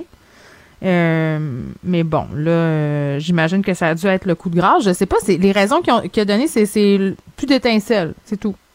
Oui, effectivement, ben, plus d'étincelles, un peu le, tour du jardin. Puis je pense que c'est toujours mieux ça que d'essayer d'inventer des, des excuses. Puis, tu sais, bon, il a perdu. C'est sûr que tu dis, bon, il est perdu. Est-ce qu'il va rester et essayer une prochaine fois lorsque M. Saint-Pierre Parmondon, un jour ou l'autre, mm. va quitter la chefferie? Ah, mais là, c'est sûr que pour M. Saint-Pierre Parmondon, parlant de lui, c'est une mauvaise nouvelle, là, parce que là, euh, dans les quelques élus qui lui restaient, on sait que Lorraine Richard, sur la Côte-Nord, se représente pas. Et M. Godreau, là, Jonquière, euh, tu sais, ici dans la région 2018 au Sénac-Saint-Jean, parce que cette semaine, là, je suis au, lac pour la période de la relâche. Euh, chanceux. Dans ma famille. Euh, ouais, chanceux, mais ce matin, il faisait moins 40. Je me trouvais moins chanceux. Ah, chanceux quand même. non, t'as raison. C'est une super de belle région. Euh, je suis pas venu aux fêtes, mais ça fait bien de voir son monde. Exact. Et, euh, et c'est sûr que c'était comme le dernier bastion péquiste, hein, parce que tout autour de lui, là, autant Lac-Saint-Jean, Robert-Val, Chicoutimi avec Mme Laforêt, euh, Mme Guillemette du côté de Robert-Val, M. Girard, tout ça, tous les gens de Saint-Lac-Saint-Jean, c'est caquiste, à part Jonquière. Fait que là, c'est sûr que pour le Parti québécois, là, euh, ça va mettre, euh, ça va mettre le jeu, euh, le, siège en jeu. C'est sûr que la CAQ était déjà sur le recrutement cet été, comme je disais un peu plus tard, un peu, plus tôt sur la chronique que je faisais cet été au mois de juin. Fait que là, c'est sûr qu'ils vont, la CAQ va aller chercher un gros nom là pour remporter le comté. Oui, ça met encore plus de pression pour le PQ dans Marie-Victorin. Ben là, on attend la date de la partielle, effectivement. On attend la date de la partielle. Monsieur, Monsieur Legault nous dit que les gens ont peur du porte-à-porte, mais à chaque jour, on voit des députés ou des ministres caquistes euh, avec la candidate qui font du porte-à-porte. Fait que là, je sais pas pourquoi les gens ont peur. Ben là, j'imagine qu'on attend le, le, que le Mais c'est juste l'excuse que tu donnes. C'est juste l'excuse que tu donnes, Marc-André, parce que as-tu vraiment envie? Sais, mettons que t'es chez vous, là, euh, je comprends que c'est pas des témoins de Jéhovah, mais quasiment, là, t'as pas vraiment envie de parler avec ton député, en tout cas, ben... Non, mais disons, que c'est une excuse qui était quand même drôle de M. Legault, parce que, tu sais, il n'y a pas personne qui est full content, Oh mon Dieu, il y a des candidats, une, une élection oui, yes. à ma porte vite, je vais aller, le, yes, je vais aller leur répondre à l'élection pour je partager les questions du Québec. Oui, c'est rare. J'en ai fait du porte-à-porte des, candidats. C'est vrai, des fois, tu pointes des gens qui sont très motivés, c'est agréable. Mais la plupart du temps, les gens font bon, c'est qui encore qui vient me déranger? Ouais. Euh, Moi, j'aimais bien faire rentrer les. Moi, je faisais rentrer les témoins de Jéhovah. Marc-André, j'adorais ça. Ah ouais? Tu sais, oui, tu sais que les témoins de Jéhovah, quand tu les laisses rentrer, ils ont une petite note dans leur calepin comme quoi tu es réceptif. Puis moi, parce que j'ai étudié en, sciences des religions, donc ça m'intéresse. Je voulais comprendre. Puis souvent, c'était, tu sais que leur tactique, c'était souvent d'avoir des jeunes, puis tout ça. Donc, je, les faisais rentrer, puis je leur posais des questions. Mais à la fin, pour avoir la paix, je donne le truc aux gens. Euh, faut que tu dises que tu es vraiment un catholique convaincu. Donc, euh, après, te laisse tranquille. Mais c'est fascinant. Mais je, on dirait que j'aurais plus de plaisir à laisser rentrer un témoin de Jéhovah qu'un candidat. Ben, ben moi, ben moi je vais donner un, Moi, je vais donner un petit truc que j'ai déjà fait dans le passé. Là. Je me rappelle de ça quand j'étais, je faisais mes études euh, du côté de Québec. Puis mettons, il y a un mm. candidat qui venait, mais pas vraiment le parti que j'allais appuyer. C'est ben, ça. Vraiment, je passais du temps avec lui, je jasais, je débattais. Comme ça, il n'y avait pas le temps d'aller voir les autres, euh, les autres gens dans mon quartier. Ah, toujours dévoué euh, pour tes allégeances hein? politiques. Mais si, si Éric Duhem passait par chez nous, je le ferais rentrer, par exemple. J'aurais deux, trois petites affaires à dire. Euh, moi, je pense que une bonne discussion animée, ça, je suis convaincu de ça. oui, c'est ça. Ça dépend c'est qui quand ton candidat est controversé ou si tu as des questions à poser, ça peut être intéressant. exact, euh, oui. Course à la chefferie du Parti euh, conservateur. là, la question de l'Ukraine s'invite dans la course? carrément, hein, c'est vraiment là, tu sais, une semaine, on pensait que le débat de la course à chefferie, mm. ça allait être quoi? Ça allait être les manifestants, la liberté, les mesures sanitaires. Zéro. Mais Jean Charest, Jean Charest a ouvert le bal avec sa lettre. Il a écrit une lettre concernant la guerre, oui. Oui, donc euh, M. Charest a écrit une lettre à semaine passée, vers la fin de la semaine. Après ça, on a eu Peter McKay également, qu'on ne sait pas, qui va peut-être se, présenter. Et là, ce matin, c'est Pierre Poliev. Donc, l'Ukraine devient une espèce d'élément un peu incontournable. Parce que c'est une, une, course à la chefferie conservatrice, c'est quoi les sujets? C'est comment tu peux faire l'unité du parti, l'Ouest versus euh, l'Est versus l'Ouest, euh, le mm. Québec versus le reste du pays, après ça, les ailes plus progressistes, plus réformistes, plus conservatrices. Mais là, vraiment, c'est l'unité. Qui est le meilleur pour battre les libéraux? Et là, le troisième point, c'est qui peut qui peut tenir tête à Vladimir Poutine. C'est un peu mm. ça le, troisième euh, la troisième corde que les que les candidats doivent avoir, doivent avoir à leur, à leur parce que les conservateurs ont toujours été très pro-Ukraine. On se rappelle là, que Stephen Harper avait déjà rencontré là, Vladimir Poutine dans, une, dans un sommet international. Puis à, l'époque de la Crimée, en 2014, il avait dit Get out of Ukraine. Là. Fait que c'est sûr que ça avait marqué. Ah oui, non, c'est ça. Il veut dire, Monsieur, Monsieur Harper, sa protection d'Ukraine avait été, c'était au cœur de la politique étrangère. Fait que là, les Poliev, eux autres, ben, ils, peuvent, ils peuvent dire, puis M. Poliev, il dit, j'ai eu l'honneur de servir dans un gouvernement qui a tenu tête à Vladimir Poutine. Fait que Méquet Poliev peuvent jouer ça. T'sais, eux, ils ont été avec M. Harper. A toujours été un point important. Du côté de M. Charest, ben, il peut jouer l'aspect euh, premier ministre du Québec. Après ça, tout l'aspect, euh, les, toutes les, connexions, relations qu'il y a au niveau international. Et dans sa lettre, là, il y a vraiment une flèche à M. Trudeau. C'est quand M. Charest dit il ne suffit pas pour un politicien de se présenter devant le microphone pour déclarer que mm. notre force réside dans notre diversité. Donc, ça, c'est carrément une flèche envers mm. M. Trudeau. Donc, ça va être intéressant de voir comment ces candidats-là, on attend toujours les règles, by the way, mais comment ces candidats vont se positionner là. Puis si c'est un membre conservateur qui vote, ben c'est sûr que tout ce qui est aspect international, notre les, relations avec la Russie, notre mm. place au sein de l'OTAN, de l'ONU, va être au cœur du débat de la chefferie. Fait que, qu'on dit six mois en politique, c'est une éternité, mais la dernière semaine, là, c'est incroyable comment ça l'a changé rapidement. Ben, mettons que le convoi de la liberté, on s'entorche un peu en ce moment. J'ai envie de te dire ça. Euh, ben, c'est comme si ça n'avait pas existé. Je sais que c'est pas au programme, euh, Marc-André, mais je suis persuadée que tu as des choses à dire sur la présence de Mélanie Joly qui a été dépêchée euh, en Europe, là, justement, à Genève et, tout ça. Tu trouves qu'elle s'en sort comment? Ben, je, pense, je, trouve, je trouve qu'il s'en sort bien. Le gouvernement, on, on parlait hein? d'un tournant. Hein? Le gouvernement mm-hmm. s'en sort bien parce que ça permet d'être une position de force. Euh, Monsieur mhm. Trudeau, on l'a vu, Monsieur Trudeau, Madame Freeland, Madame Jolie, tu sais, genre l'espèce de Capitaine Canada un peu, comme on a vu avec l'ALENA. Fait que, euh, puis là, je sais que, tu sais, il y, a des gens qui ont boycotté un discours là, euh, russe. Euh, je pense que le gouvernement s'en sort bien. Ça permet de communiquer. Il y a encore un point de presse aux alentours de C'était sur le désarmement. le discours russe, c'était le ministre des Affaires étrangères qui s'exprimait sur la stratégie de désarmement. Mettons que c'était assez ironique. Merci.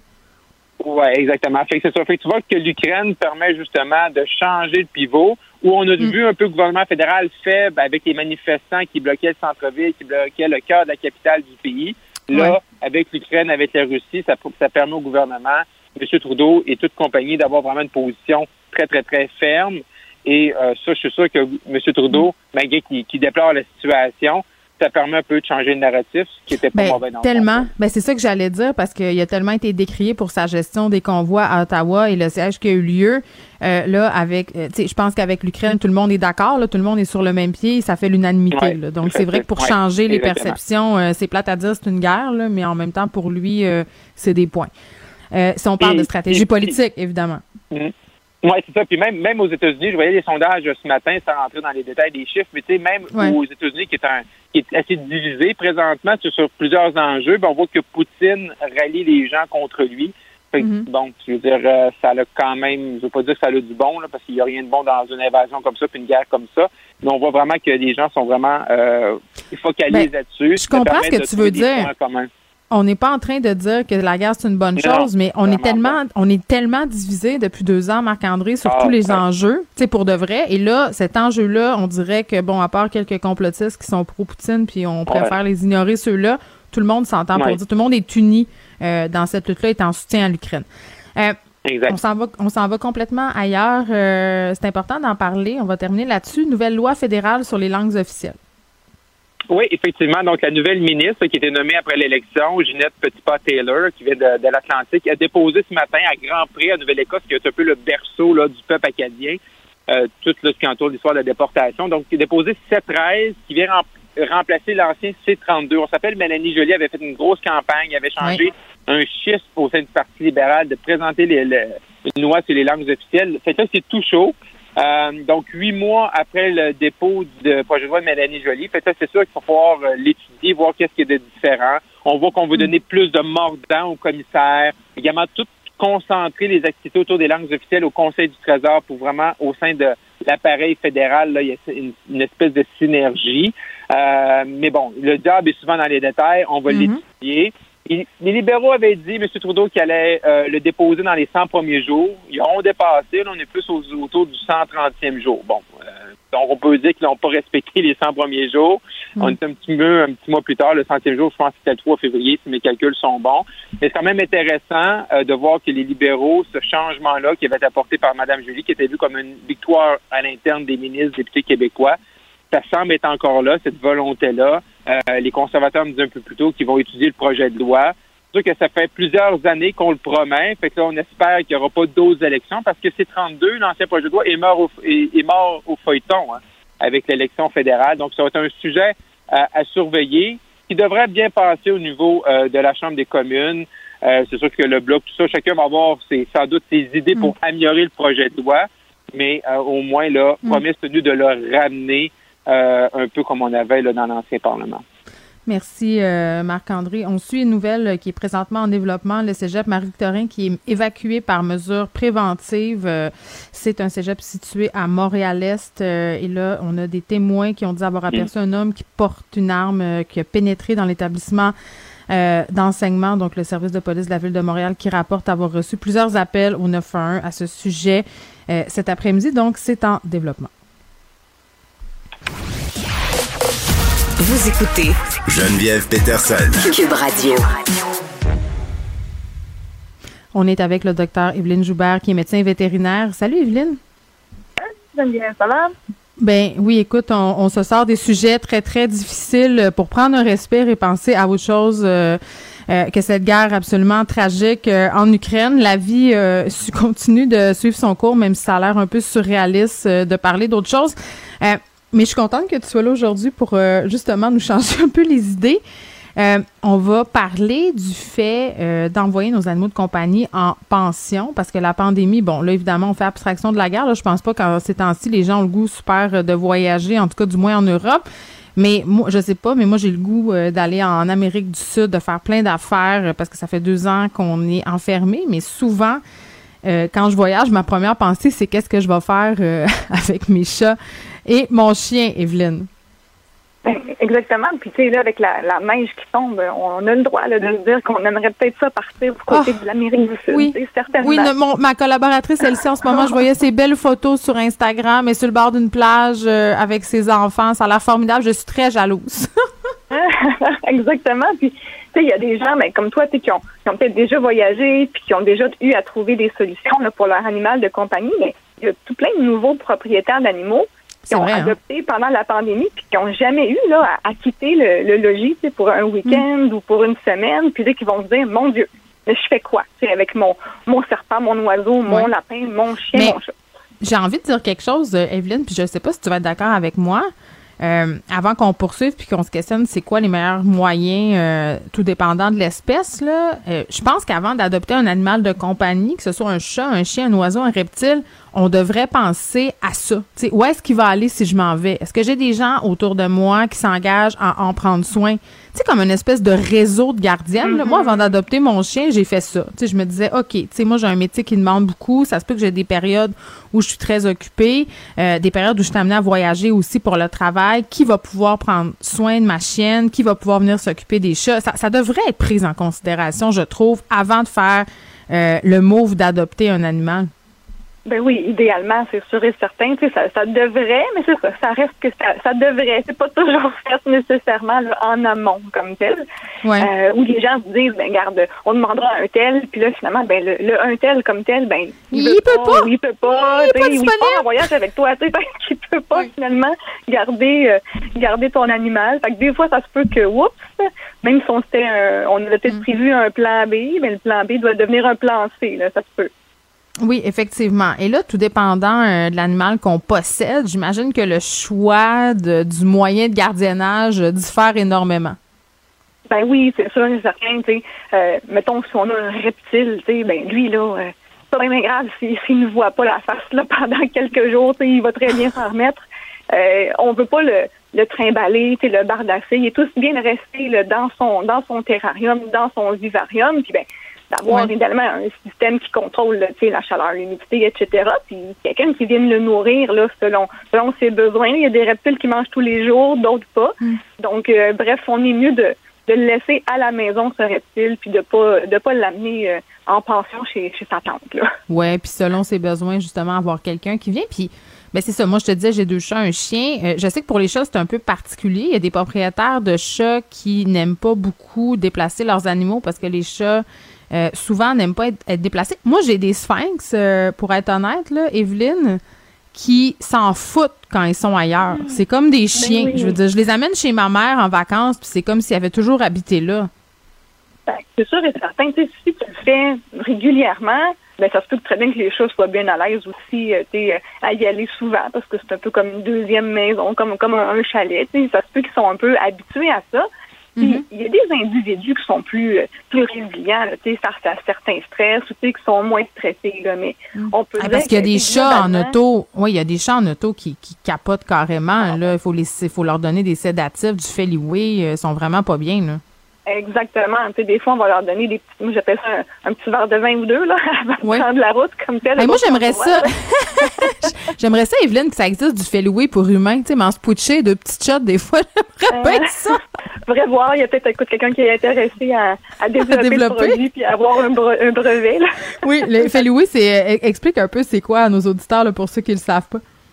Euh, le Feliway, euh, c'est des phéromones, en fait, hein, fait que c'est des molécules biologiques euh, qui vont agir sur euh, le mood, si on peut dire, de, nos animaux. Fait que pour les chats, ça va avoir un effet calmant. Mais nous, mhm. les humains, on, peut bien sentir ça. En fait, on le sent pas. On, on se rend ça change rien. Non, non, moi, j'en ai branché chez nous. Puis j'avais peur. Je me disais, mon Dieu, tout d'un coup, que ça joue sur mon humeur. Mais non, ça n'a rien changé. J'étais toujours de mauvaise humeur. Euh, ah. Evelyne.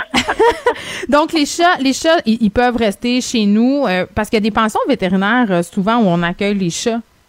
Mhm, oui, c'est sûr que ça va arriver, mais mettons, on dit les, les chats en moyenne là, sont vraiment territoriaux, puis sont mieux de rester chez eux avec quelqu'un qui vient les visiter.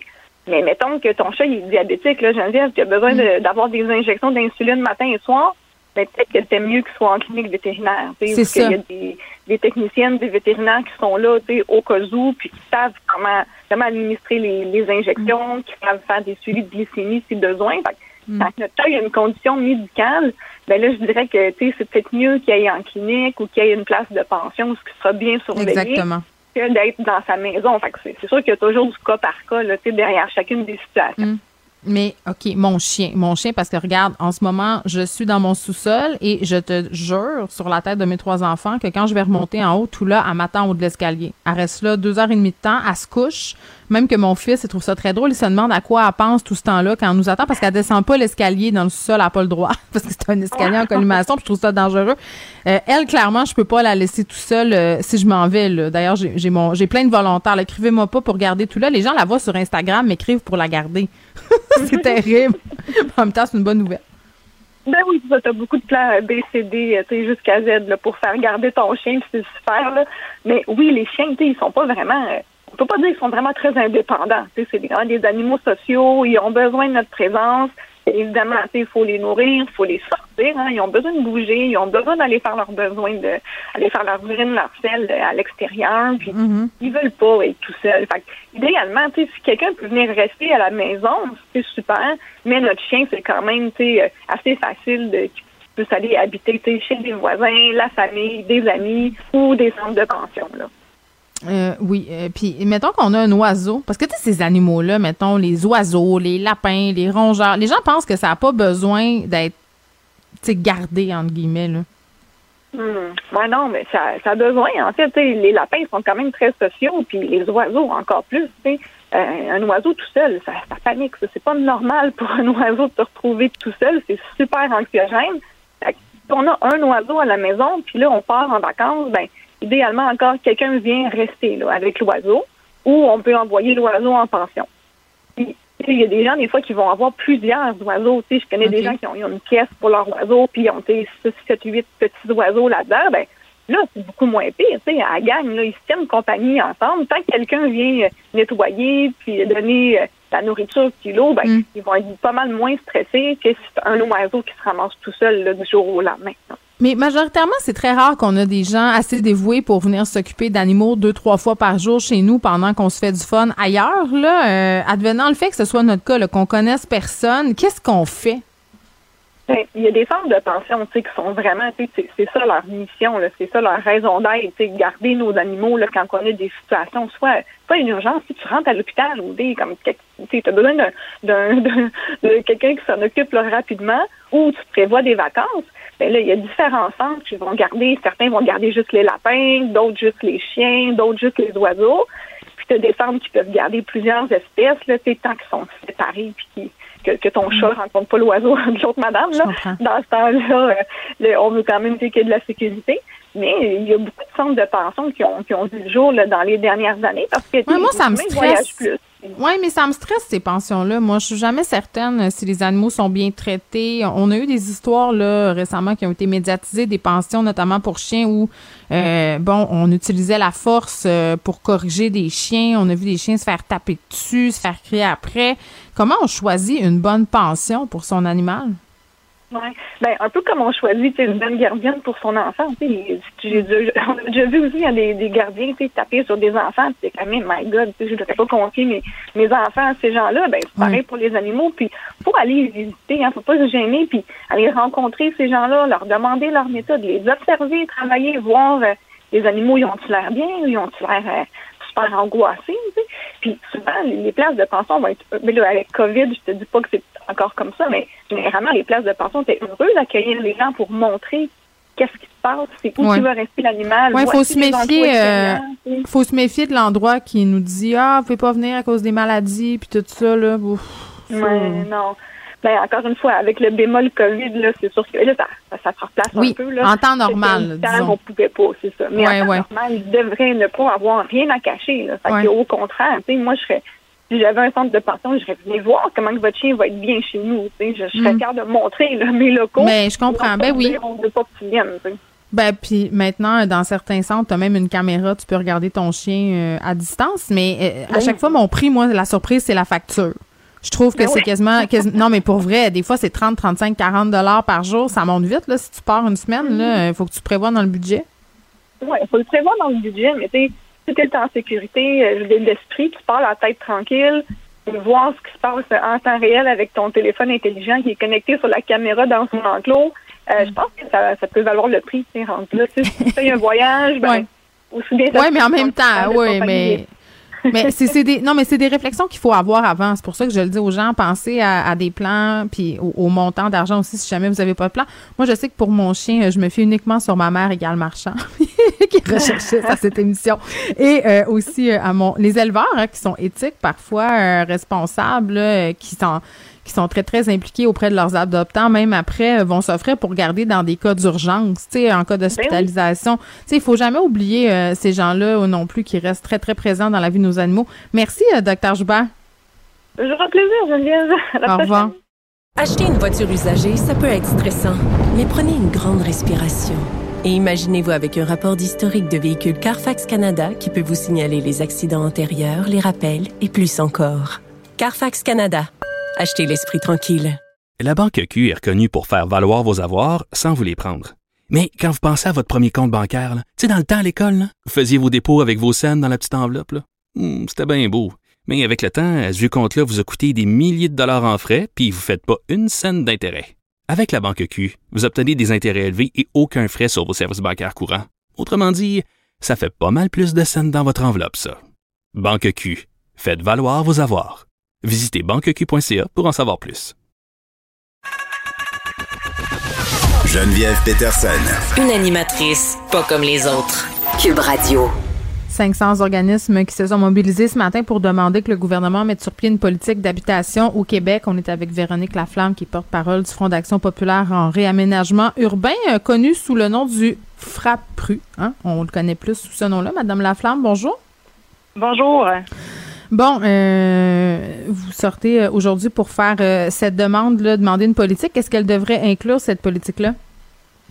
Mais en fait, euh, trois grands volets. D'abord, il faut que, qu'elle soit basée sur la reconnaissance formelle du droit au logement, un droit que le Québec mm. s'est engagé à respecter il y a très longtemps, mm. mais qui n'est toujours pas euh, formellement là, inclus dans une politique au Québec euh, ni dans, dans, dans, la charte québécoise des droits et libertés. Ça donnerait ce, droit-là tel que défini par l'ONU, il est assez clair. Hein, ça va, ça, ça, c'est, c'est clair sur le fait que ça inclut la sécurité d'occupation à un moment où les rénovations se multiplient la capacité de paiement, le respect du milieu culturel, etc. Donc, euh, c'est le premier volet, la reconnaissance mm. du droit au logement, puis des interventions qui sont basées là-dessus. Ensuite, des investissements massifs dans les logements sociaux hors marché privé sous différentes formes pour répondre aux différents besoins qui euh, sont de plus en plus euh, grands là, avec la du logement et euh, finalement un encadrement euh, du marché privé, des meilleures protections euh, pour les locataires qui mm.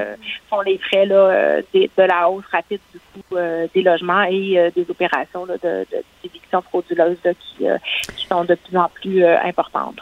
Mais dites-moi, euh, Madame Laflamme, là, quant à cette politique, est-ce que le fait que le gouvernement Legault refuse de reconnaître qu'il y a une crise du logement, euh, bon, euh, avec tout, tout le, les sparages que ça a fait, le suite aux déclarations de M. Legault, est-ce que vous pensez que si le gouvernement a cette position-là, c'est un frein justement à la volonté politique de la développer, cette politique d'habitation au Québec? Bien, c'est sûr que ne pas reconnaître euh, qu'il y a une crise du logement au Québec, ça, ça peut, oui, être un frein à l'importance qu'on accorde à, ben à, ça dans les politiques gouvernementales, mais d'autre part, le gouvernement a quand même évolué un peu dans son discours dans les dernières semaines, reconnaît qu'il y a une rareté dans certaines régions.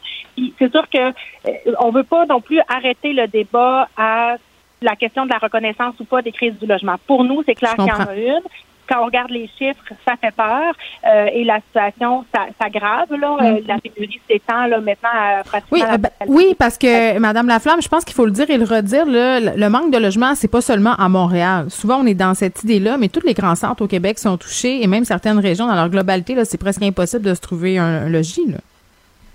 Ben, en fait, à Montréal, maintenant, euh, c'est une des seules villes où le taux d'inoccupation atteint le seuil mm du marché à 3 puis on voit Mais c'est parce c'est cher.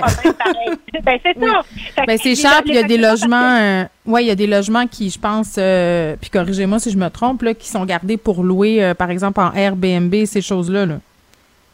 Ben, c'est sûr que euh, à Montréal, le problème là maintenant, c'est l'abordabilité. Euh, mhm. Vraiment là, ça, ça, ça, ça s'effrite là euh, comme peau de chagrin. Puis d'ailleurs, les logements locatifs encore abordables où les gens payaient un loyer décent, ben sont euh, visés par des opérations visant à augmenter le, le mhm. coût rapide des loyers avec des éditions pour le profit. Fait que là, c'est sûr que Montréal maintenant a une situation particulière, mais il, mais il y a quand même des locataires qui se sont trouvés sans logis comme comme rarement on en a vu là au courant de l'année mm. dernière. Puis en plus, il y a des gens qui sont toujours actuellement en hébergement temporaire. Là, donc, euh, c'est pas parce que le taux d'inoccupation est plus élevé qu'il n'y a pas de problème.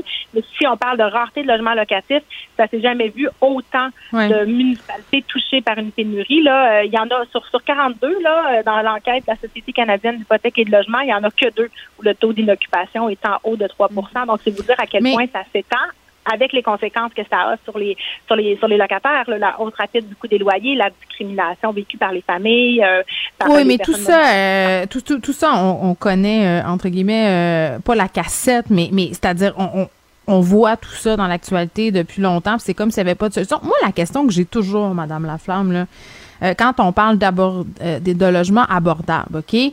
Euh, d'arrêter de voir le logement comme un bien de consommation, de le considérer comme un besoin essentiel à combler, tout ça. Moi, je suis toute pour ça, là, en passant.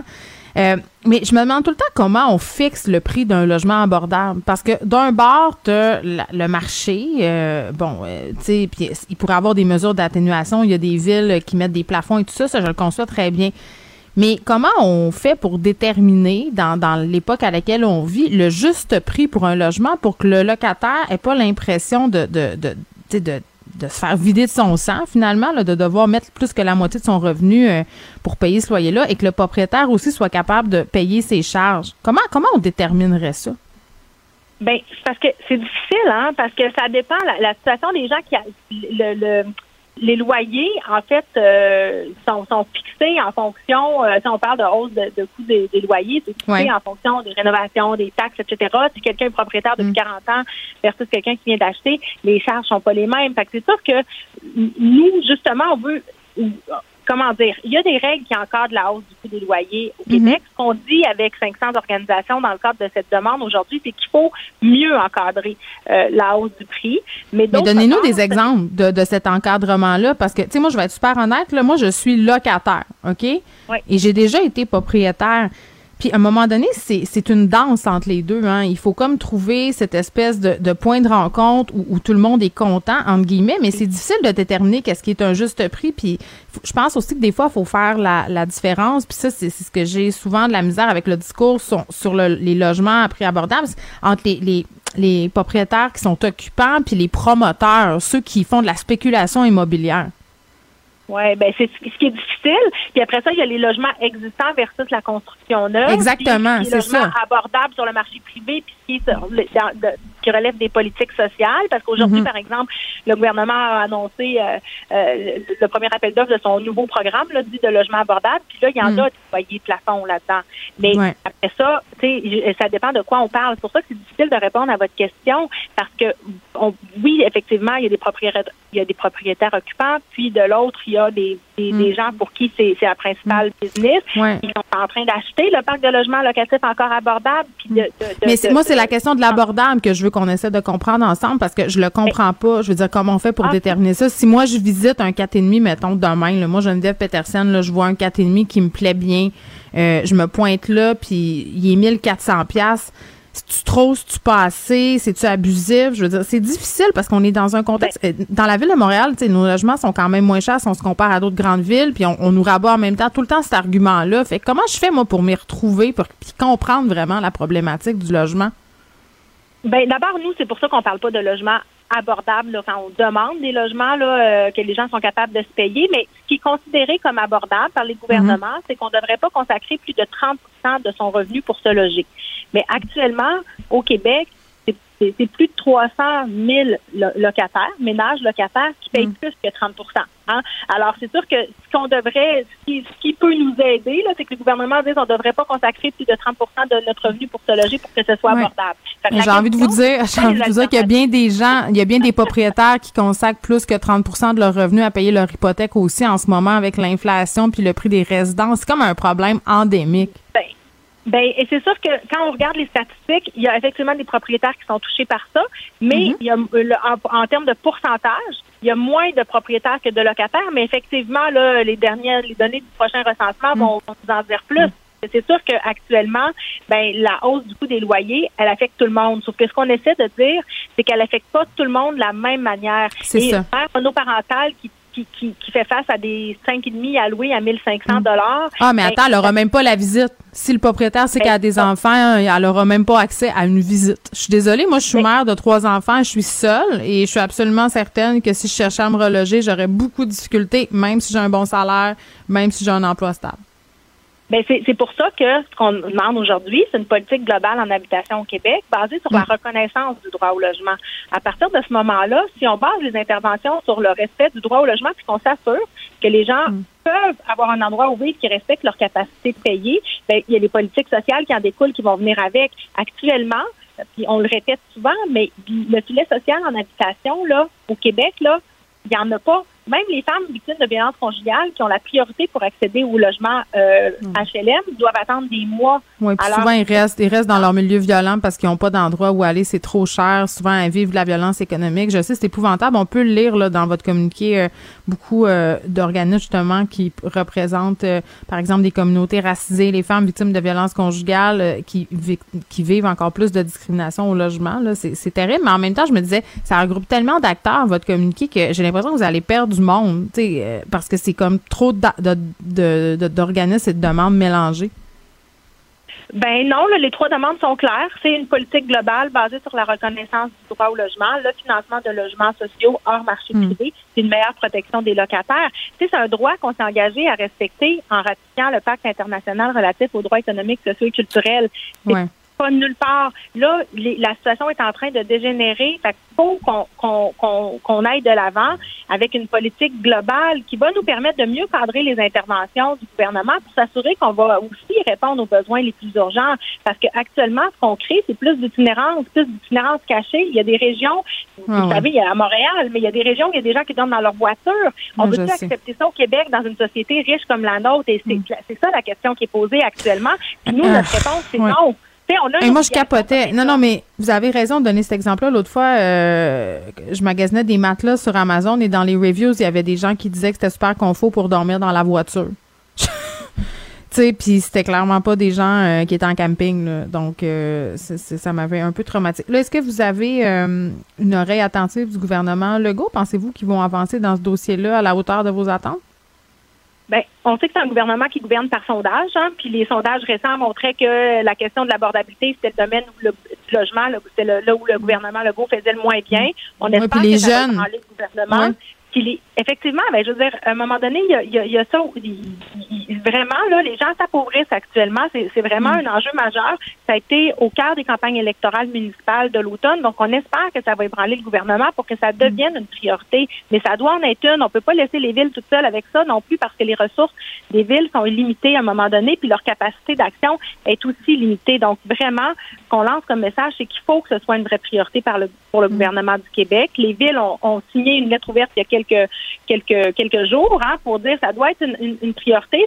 le message se répète depuis le début de l'année.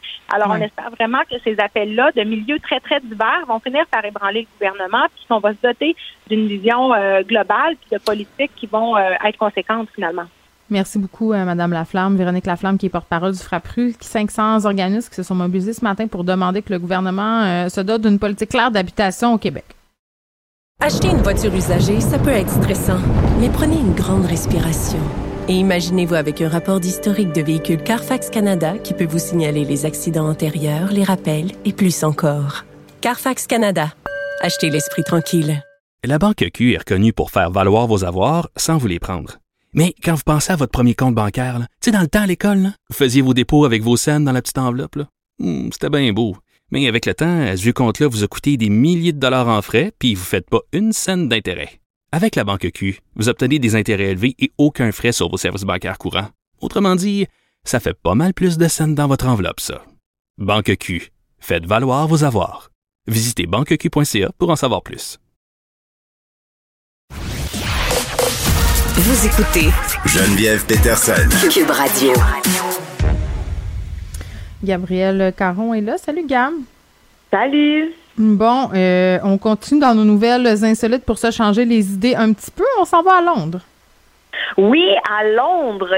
Si vous pensiez que la surchauffe immobilière de Montréal était intense, j'ai des petites nouvelles pour vous. À Londres, c'est hmm. complètement l'enfer parce que euh, en ce moment là, je te parle d'un appartement londonien qui a été vendu 90 000 livres sterling. Donc ça, ça fait à peu près 150 000 dollars canadiens. Ben ça se peut pas parce que ça serait vraiment ben pas cher pour un appartement à Londres. C'est ça, c'est comme trop beau pour être vrai, mais attends un peu que je te dise la grosseur de ah, l'appartement ah, C'est juste une pièce, finalement. C'est, ils nous vendent une pièce de l'appartement. C'est 7 mètres carrés. Ah, c'est le placard d'Harry Potter? C'est à peu près ça. Et sur ce 7 mètres carrés, on, compte aussi la salle de bain. Là. Donc, oh, euh, c'est spacieux, spacieux, spacieux. Là. On parle euh, de palais impérial. Oui, pour les adeptes de mini-maison ou de justement mini Ou les adeptes de. Oui, ceux de, qui tripent sur Marie Kondo, là, il faut vraiment que tu enlèves tout ce qui te procure pas de joie là, parce que tu pas de place pour mettre rien. Ben non, il n'y a même pas de cuisine. Tout ce que tu peux avoir, c'est un micro-ondes. Oh, Donc, hmm. pas, pas d'affaire de lit double. Il y a un lit simple, un micro-ondes, un armoire, puis une minuscule salle de bain. Et euh, le loyer pour ça, veux-tu savoir c'est combien le loyer? Parce qu'évidemment, tu payes pour l'appartement, mais euh, le, propriétaire, lui, il habite pas là, là. il sous-loue. Alors, euh, c'est quoi le loyer pour ça? De. J'ai peur. Vas-y. 1360 dollars par mois. Mais écoute, pour aller dormir à Londres, c'est abordable. oui, pour aller dormir à Londres, puis que quand tu te retournes dans ton lit, t'accotes ces murs de toi. Mais c'est correct, parce que regarde, avec ton loyer à 1300 pièces puis ton peu d'espace, euh, ton peu d'espace, puis ton micro-ondes, de toute façon, il te reste juste l'argent pour te faire cuire des ramen dedans, donc c'est parfait. L'avantage, c'est que ça ne doit pas coûter cher de chauffage, j'imagine. Non, mais, ça me fait penser, euh, oui, il y a eu des reportages euh, récemment sur euh, des grandes villes américaines où on louait des, des dortoirs. Tu carrément, les gens s'empilaient les uns par-dessus les autres dans des maisons, puis c'était comme des dortoirs séparés en plywood, puis ils louaient ça, là, ils allaient travailler le jour, puis ils venaient euh, dormir là la nuit comme un peu des capsules au Japon. Là. On est rendu là. là. Puis c'est pas donné là, le, montant par mois pour habiter dans ces espèces de, de pods là. là. Mais c'est parce qu'il n'y a pas de place, puis les gens, ils sont plus capables de se payer des apparts, donc ils préfèrent dormir là-dedans que dans leur char. Je veux dire, il n'y a pas plus d'espace que dans une voiture, par ailleurs. Hein. Ben non, mais puis c'est, tu, tu parlais des, des hôtels capsules au Japon, mais là-bas, c'est ça le concept, c'est fait pour ça. Tandis qu'il y en a en ce moment qui en profitent. C'est comme tu dis, mettre deux planches de plywood, appelle ça un salon, puis ils peuvent louer ça le gros prix. Mais ça donne des idées. oui, c'est ça. Hein, il y avait un gars qui avait fait un appart dans son garage. Ça avait fait la une de, toutes les nouvelles de TVA. Là. Il louait ça, là, euh, quand même un petit pactole.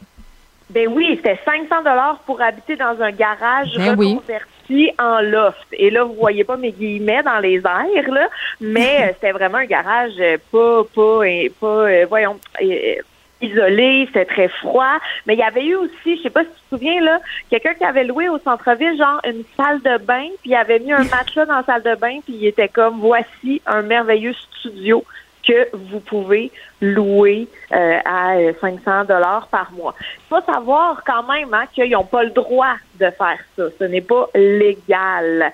Euh, hmm. Il y a quand même la régie du logement, puis il y a des lois là, qui encadrent les trucs locatifs.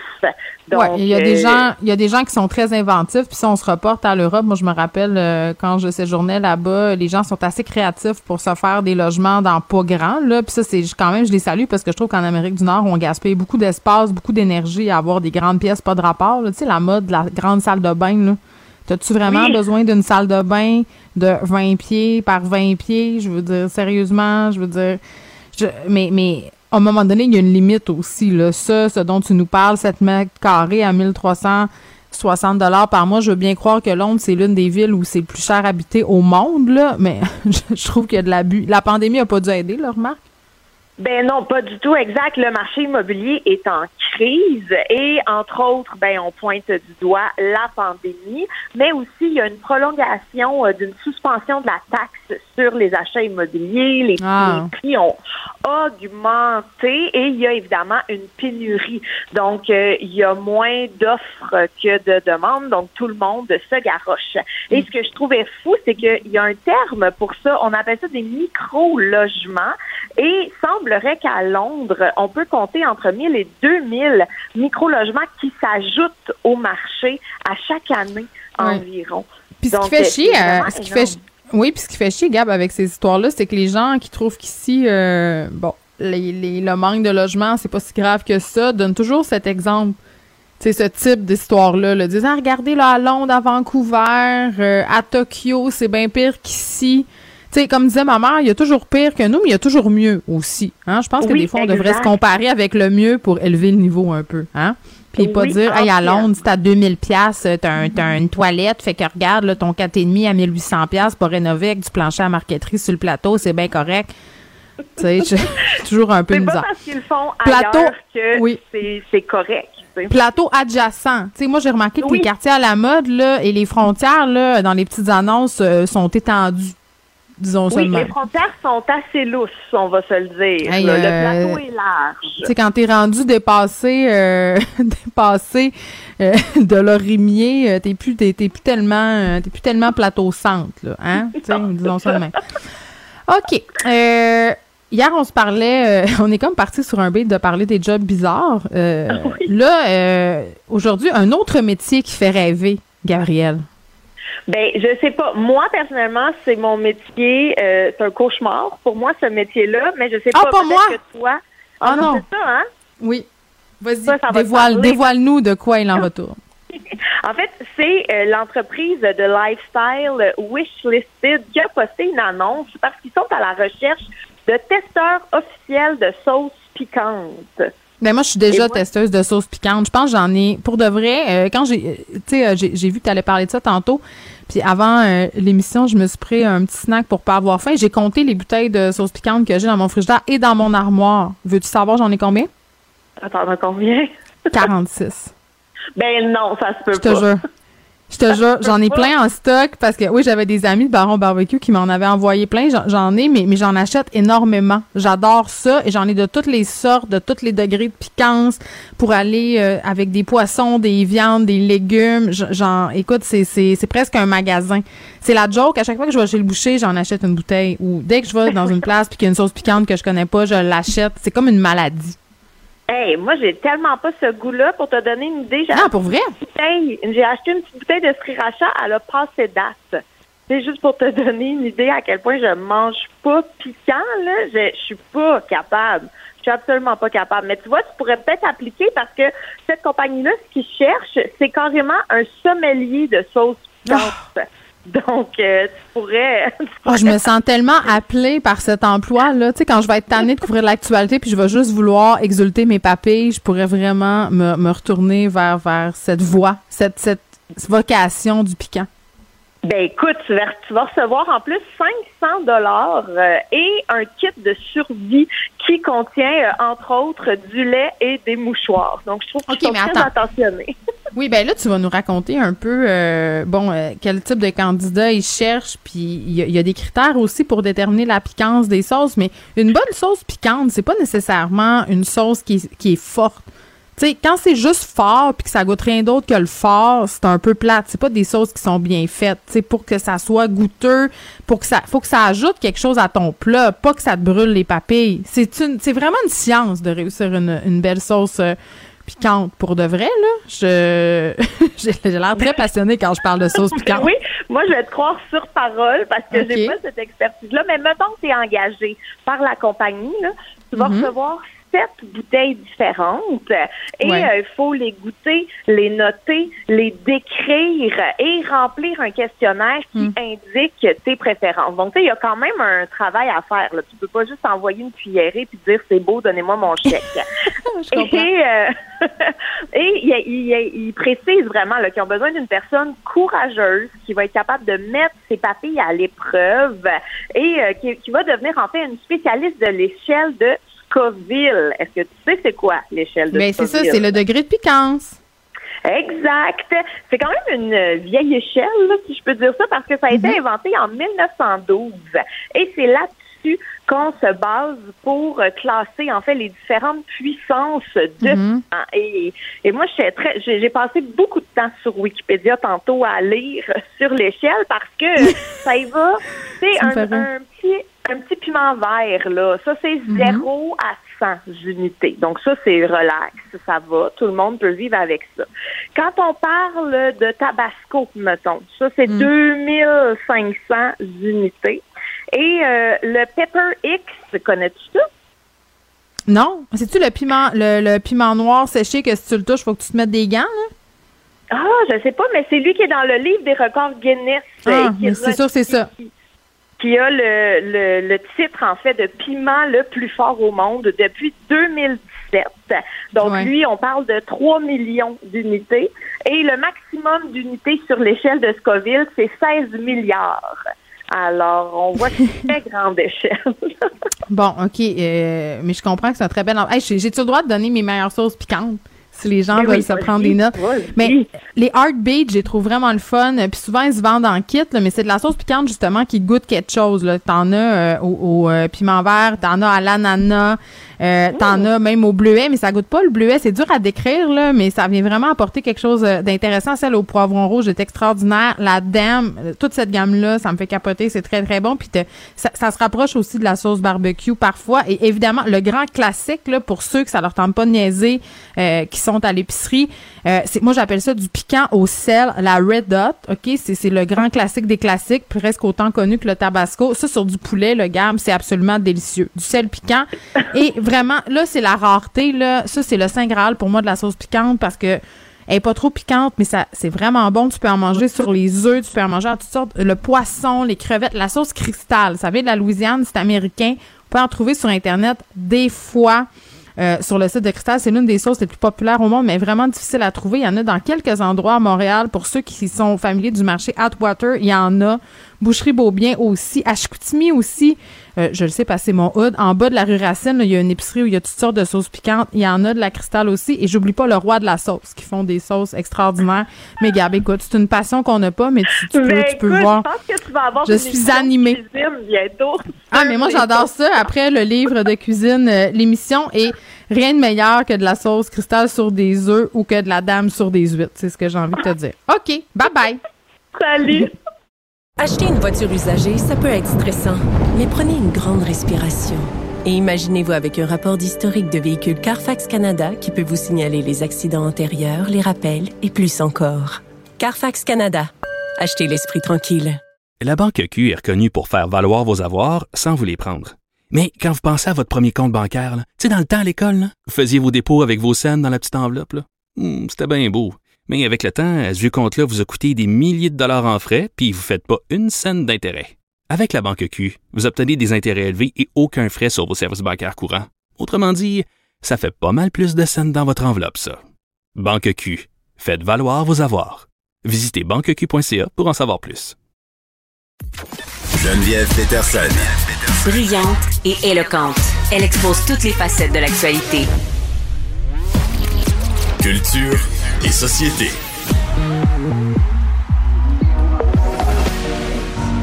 See the sun leading us to the land of the lost and the reason lays.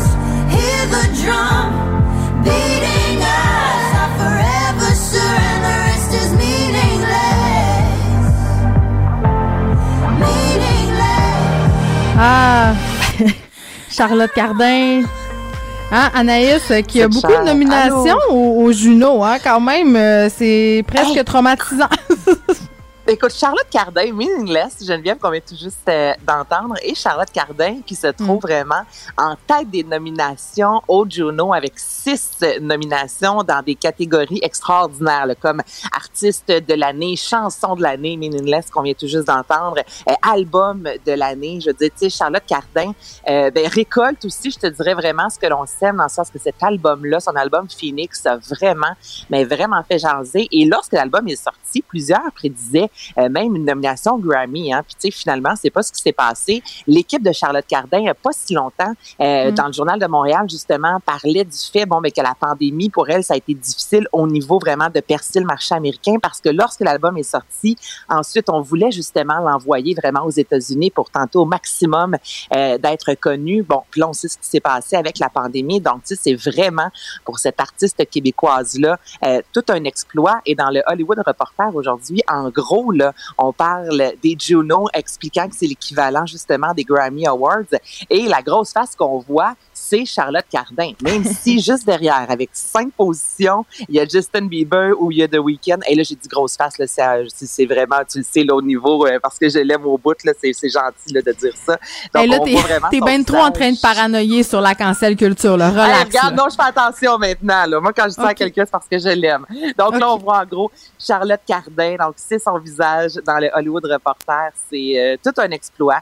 15 mai prochain, Geneviève, si tout va bien, ce sera en présentiel euh, à Toronto, entre autres. Et euh, ben, il y a tout le temps aussi hein, des artistes québécois, donc album francophone de l'année, Cœur de pirate, Roxane Bruno, Louis-Jean Cormier, Vincent Vallière ou encore Fouki qui sont euh, en nomination. Mm. Donc, j'ai hâte de voir ça. Puis, je suis vraiment contente pour Charlotte Cardin. Moi aussi, je l'aime beaucoup. Et les galas, c'est toujours plus le fun en présentiel, on va se le dire.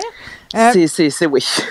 Parle-nous de, de Samian. Euh, il y a une situation. J'ai suivi ça en dilettante, mais je suis pas certaine de bien comprendre de quoi il en retourne. Là, c'est par rapport à sa présence au festival de Granby.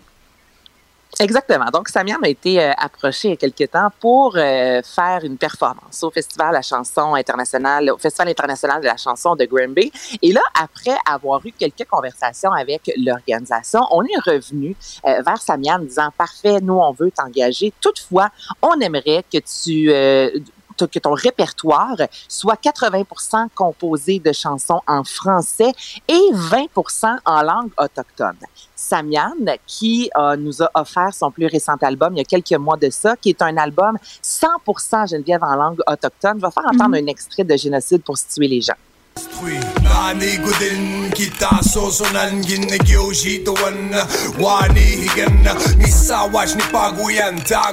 Donc là, Geneviève Samian il est sorti hier dans les médias disant, tu sais, tout d'abord, euh, tu sais, fais tes études, dans le sens que, tu sais, fais, fais, tes devoirs. Là, tu m'approches pour que je vienne chanter. Après ça, tu me dis que je peux pas chanter dans ma langue, alors que mon plus récent album est 100% en langue autochtone. Puis, vraiment, écoute, il a été, il a pas pesé ses mots, disant, tu sais, qu'en 2022, les langues autochtones sont encore considérées comme des langues étrangères. C'est des langues ancestrales de chez nous qui n'ont aucune menace pour le, français. Puis là, aujourd'hui, il y a l'organisation euh, qui est sortie dans les médias justement en disant on comprend, c'est totalement, on est déçu aussi de l'ampleur parce que là, écoute, on en jase depuis hier, des oui. de dos ont partagé ça, des milliers euh, de, de, gens ont commenté. Puis, euh, ce qu'on dit, c'est que le, Festival de la chanson de Granby, Geneviève, c'est un festival qui met la musique francophone de l'avant.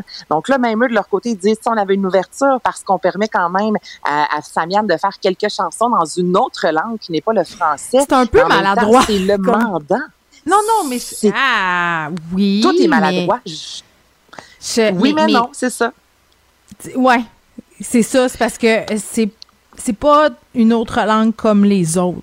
Tu comprends? Il y a comme toute une histoire.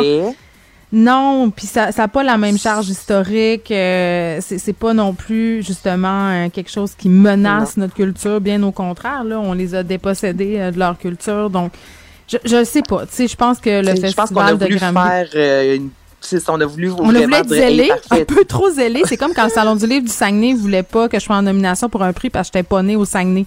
Mais tu sais, dans le sens que je, suis née à Québec et quand j'ai eu deux ans, j'ai emménagé au Saguenay. Tu comprends? c'est comme un peu le même genre. Ben, c'est un, peu le, un peu le même genre d'incongruité. Donc, on verra euh, comment tout ça va se couper. Est-ce qu'il maintient sa présence au festival? Non, lui a décidé qu'il allait pas. Le ah, Festival de la chanson a dit, nous, on aimerait ça collaborer avec lui l'an prochain, mais lui a dit, personne ne va me dire quoi dire. Bon, ben, je pense qu'il a tout à fait raison. Merci Anaïs, merci à toute l'équipe. Merci à vous, les auditeurs. À demain à 13h. Cube Radio.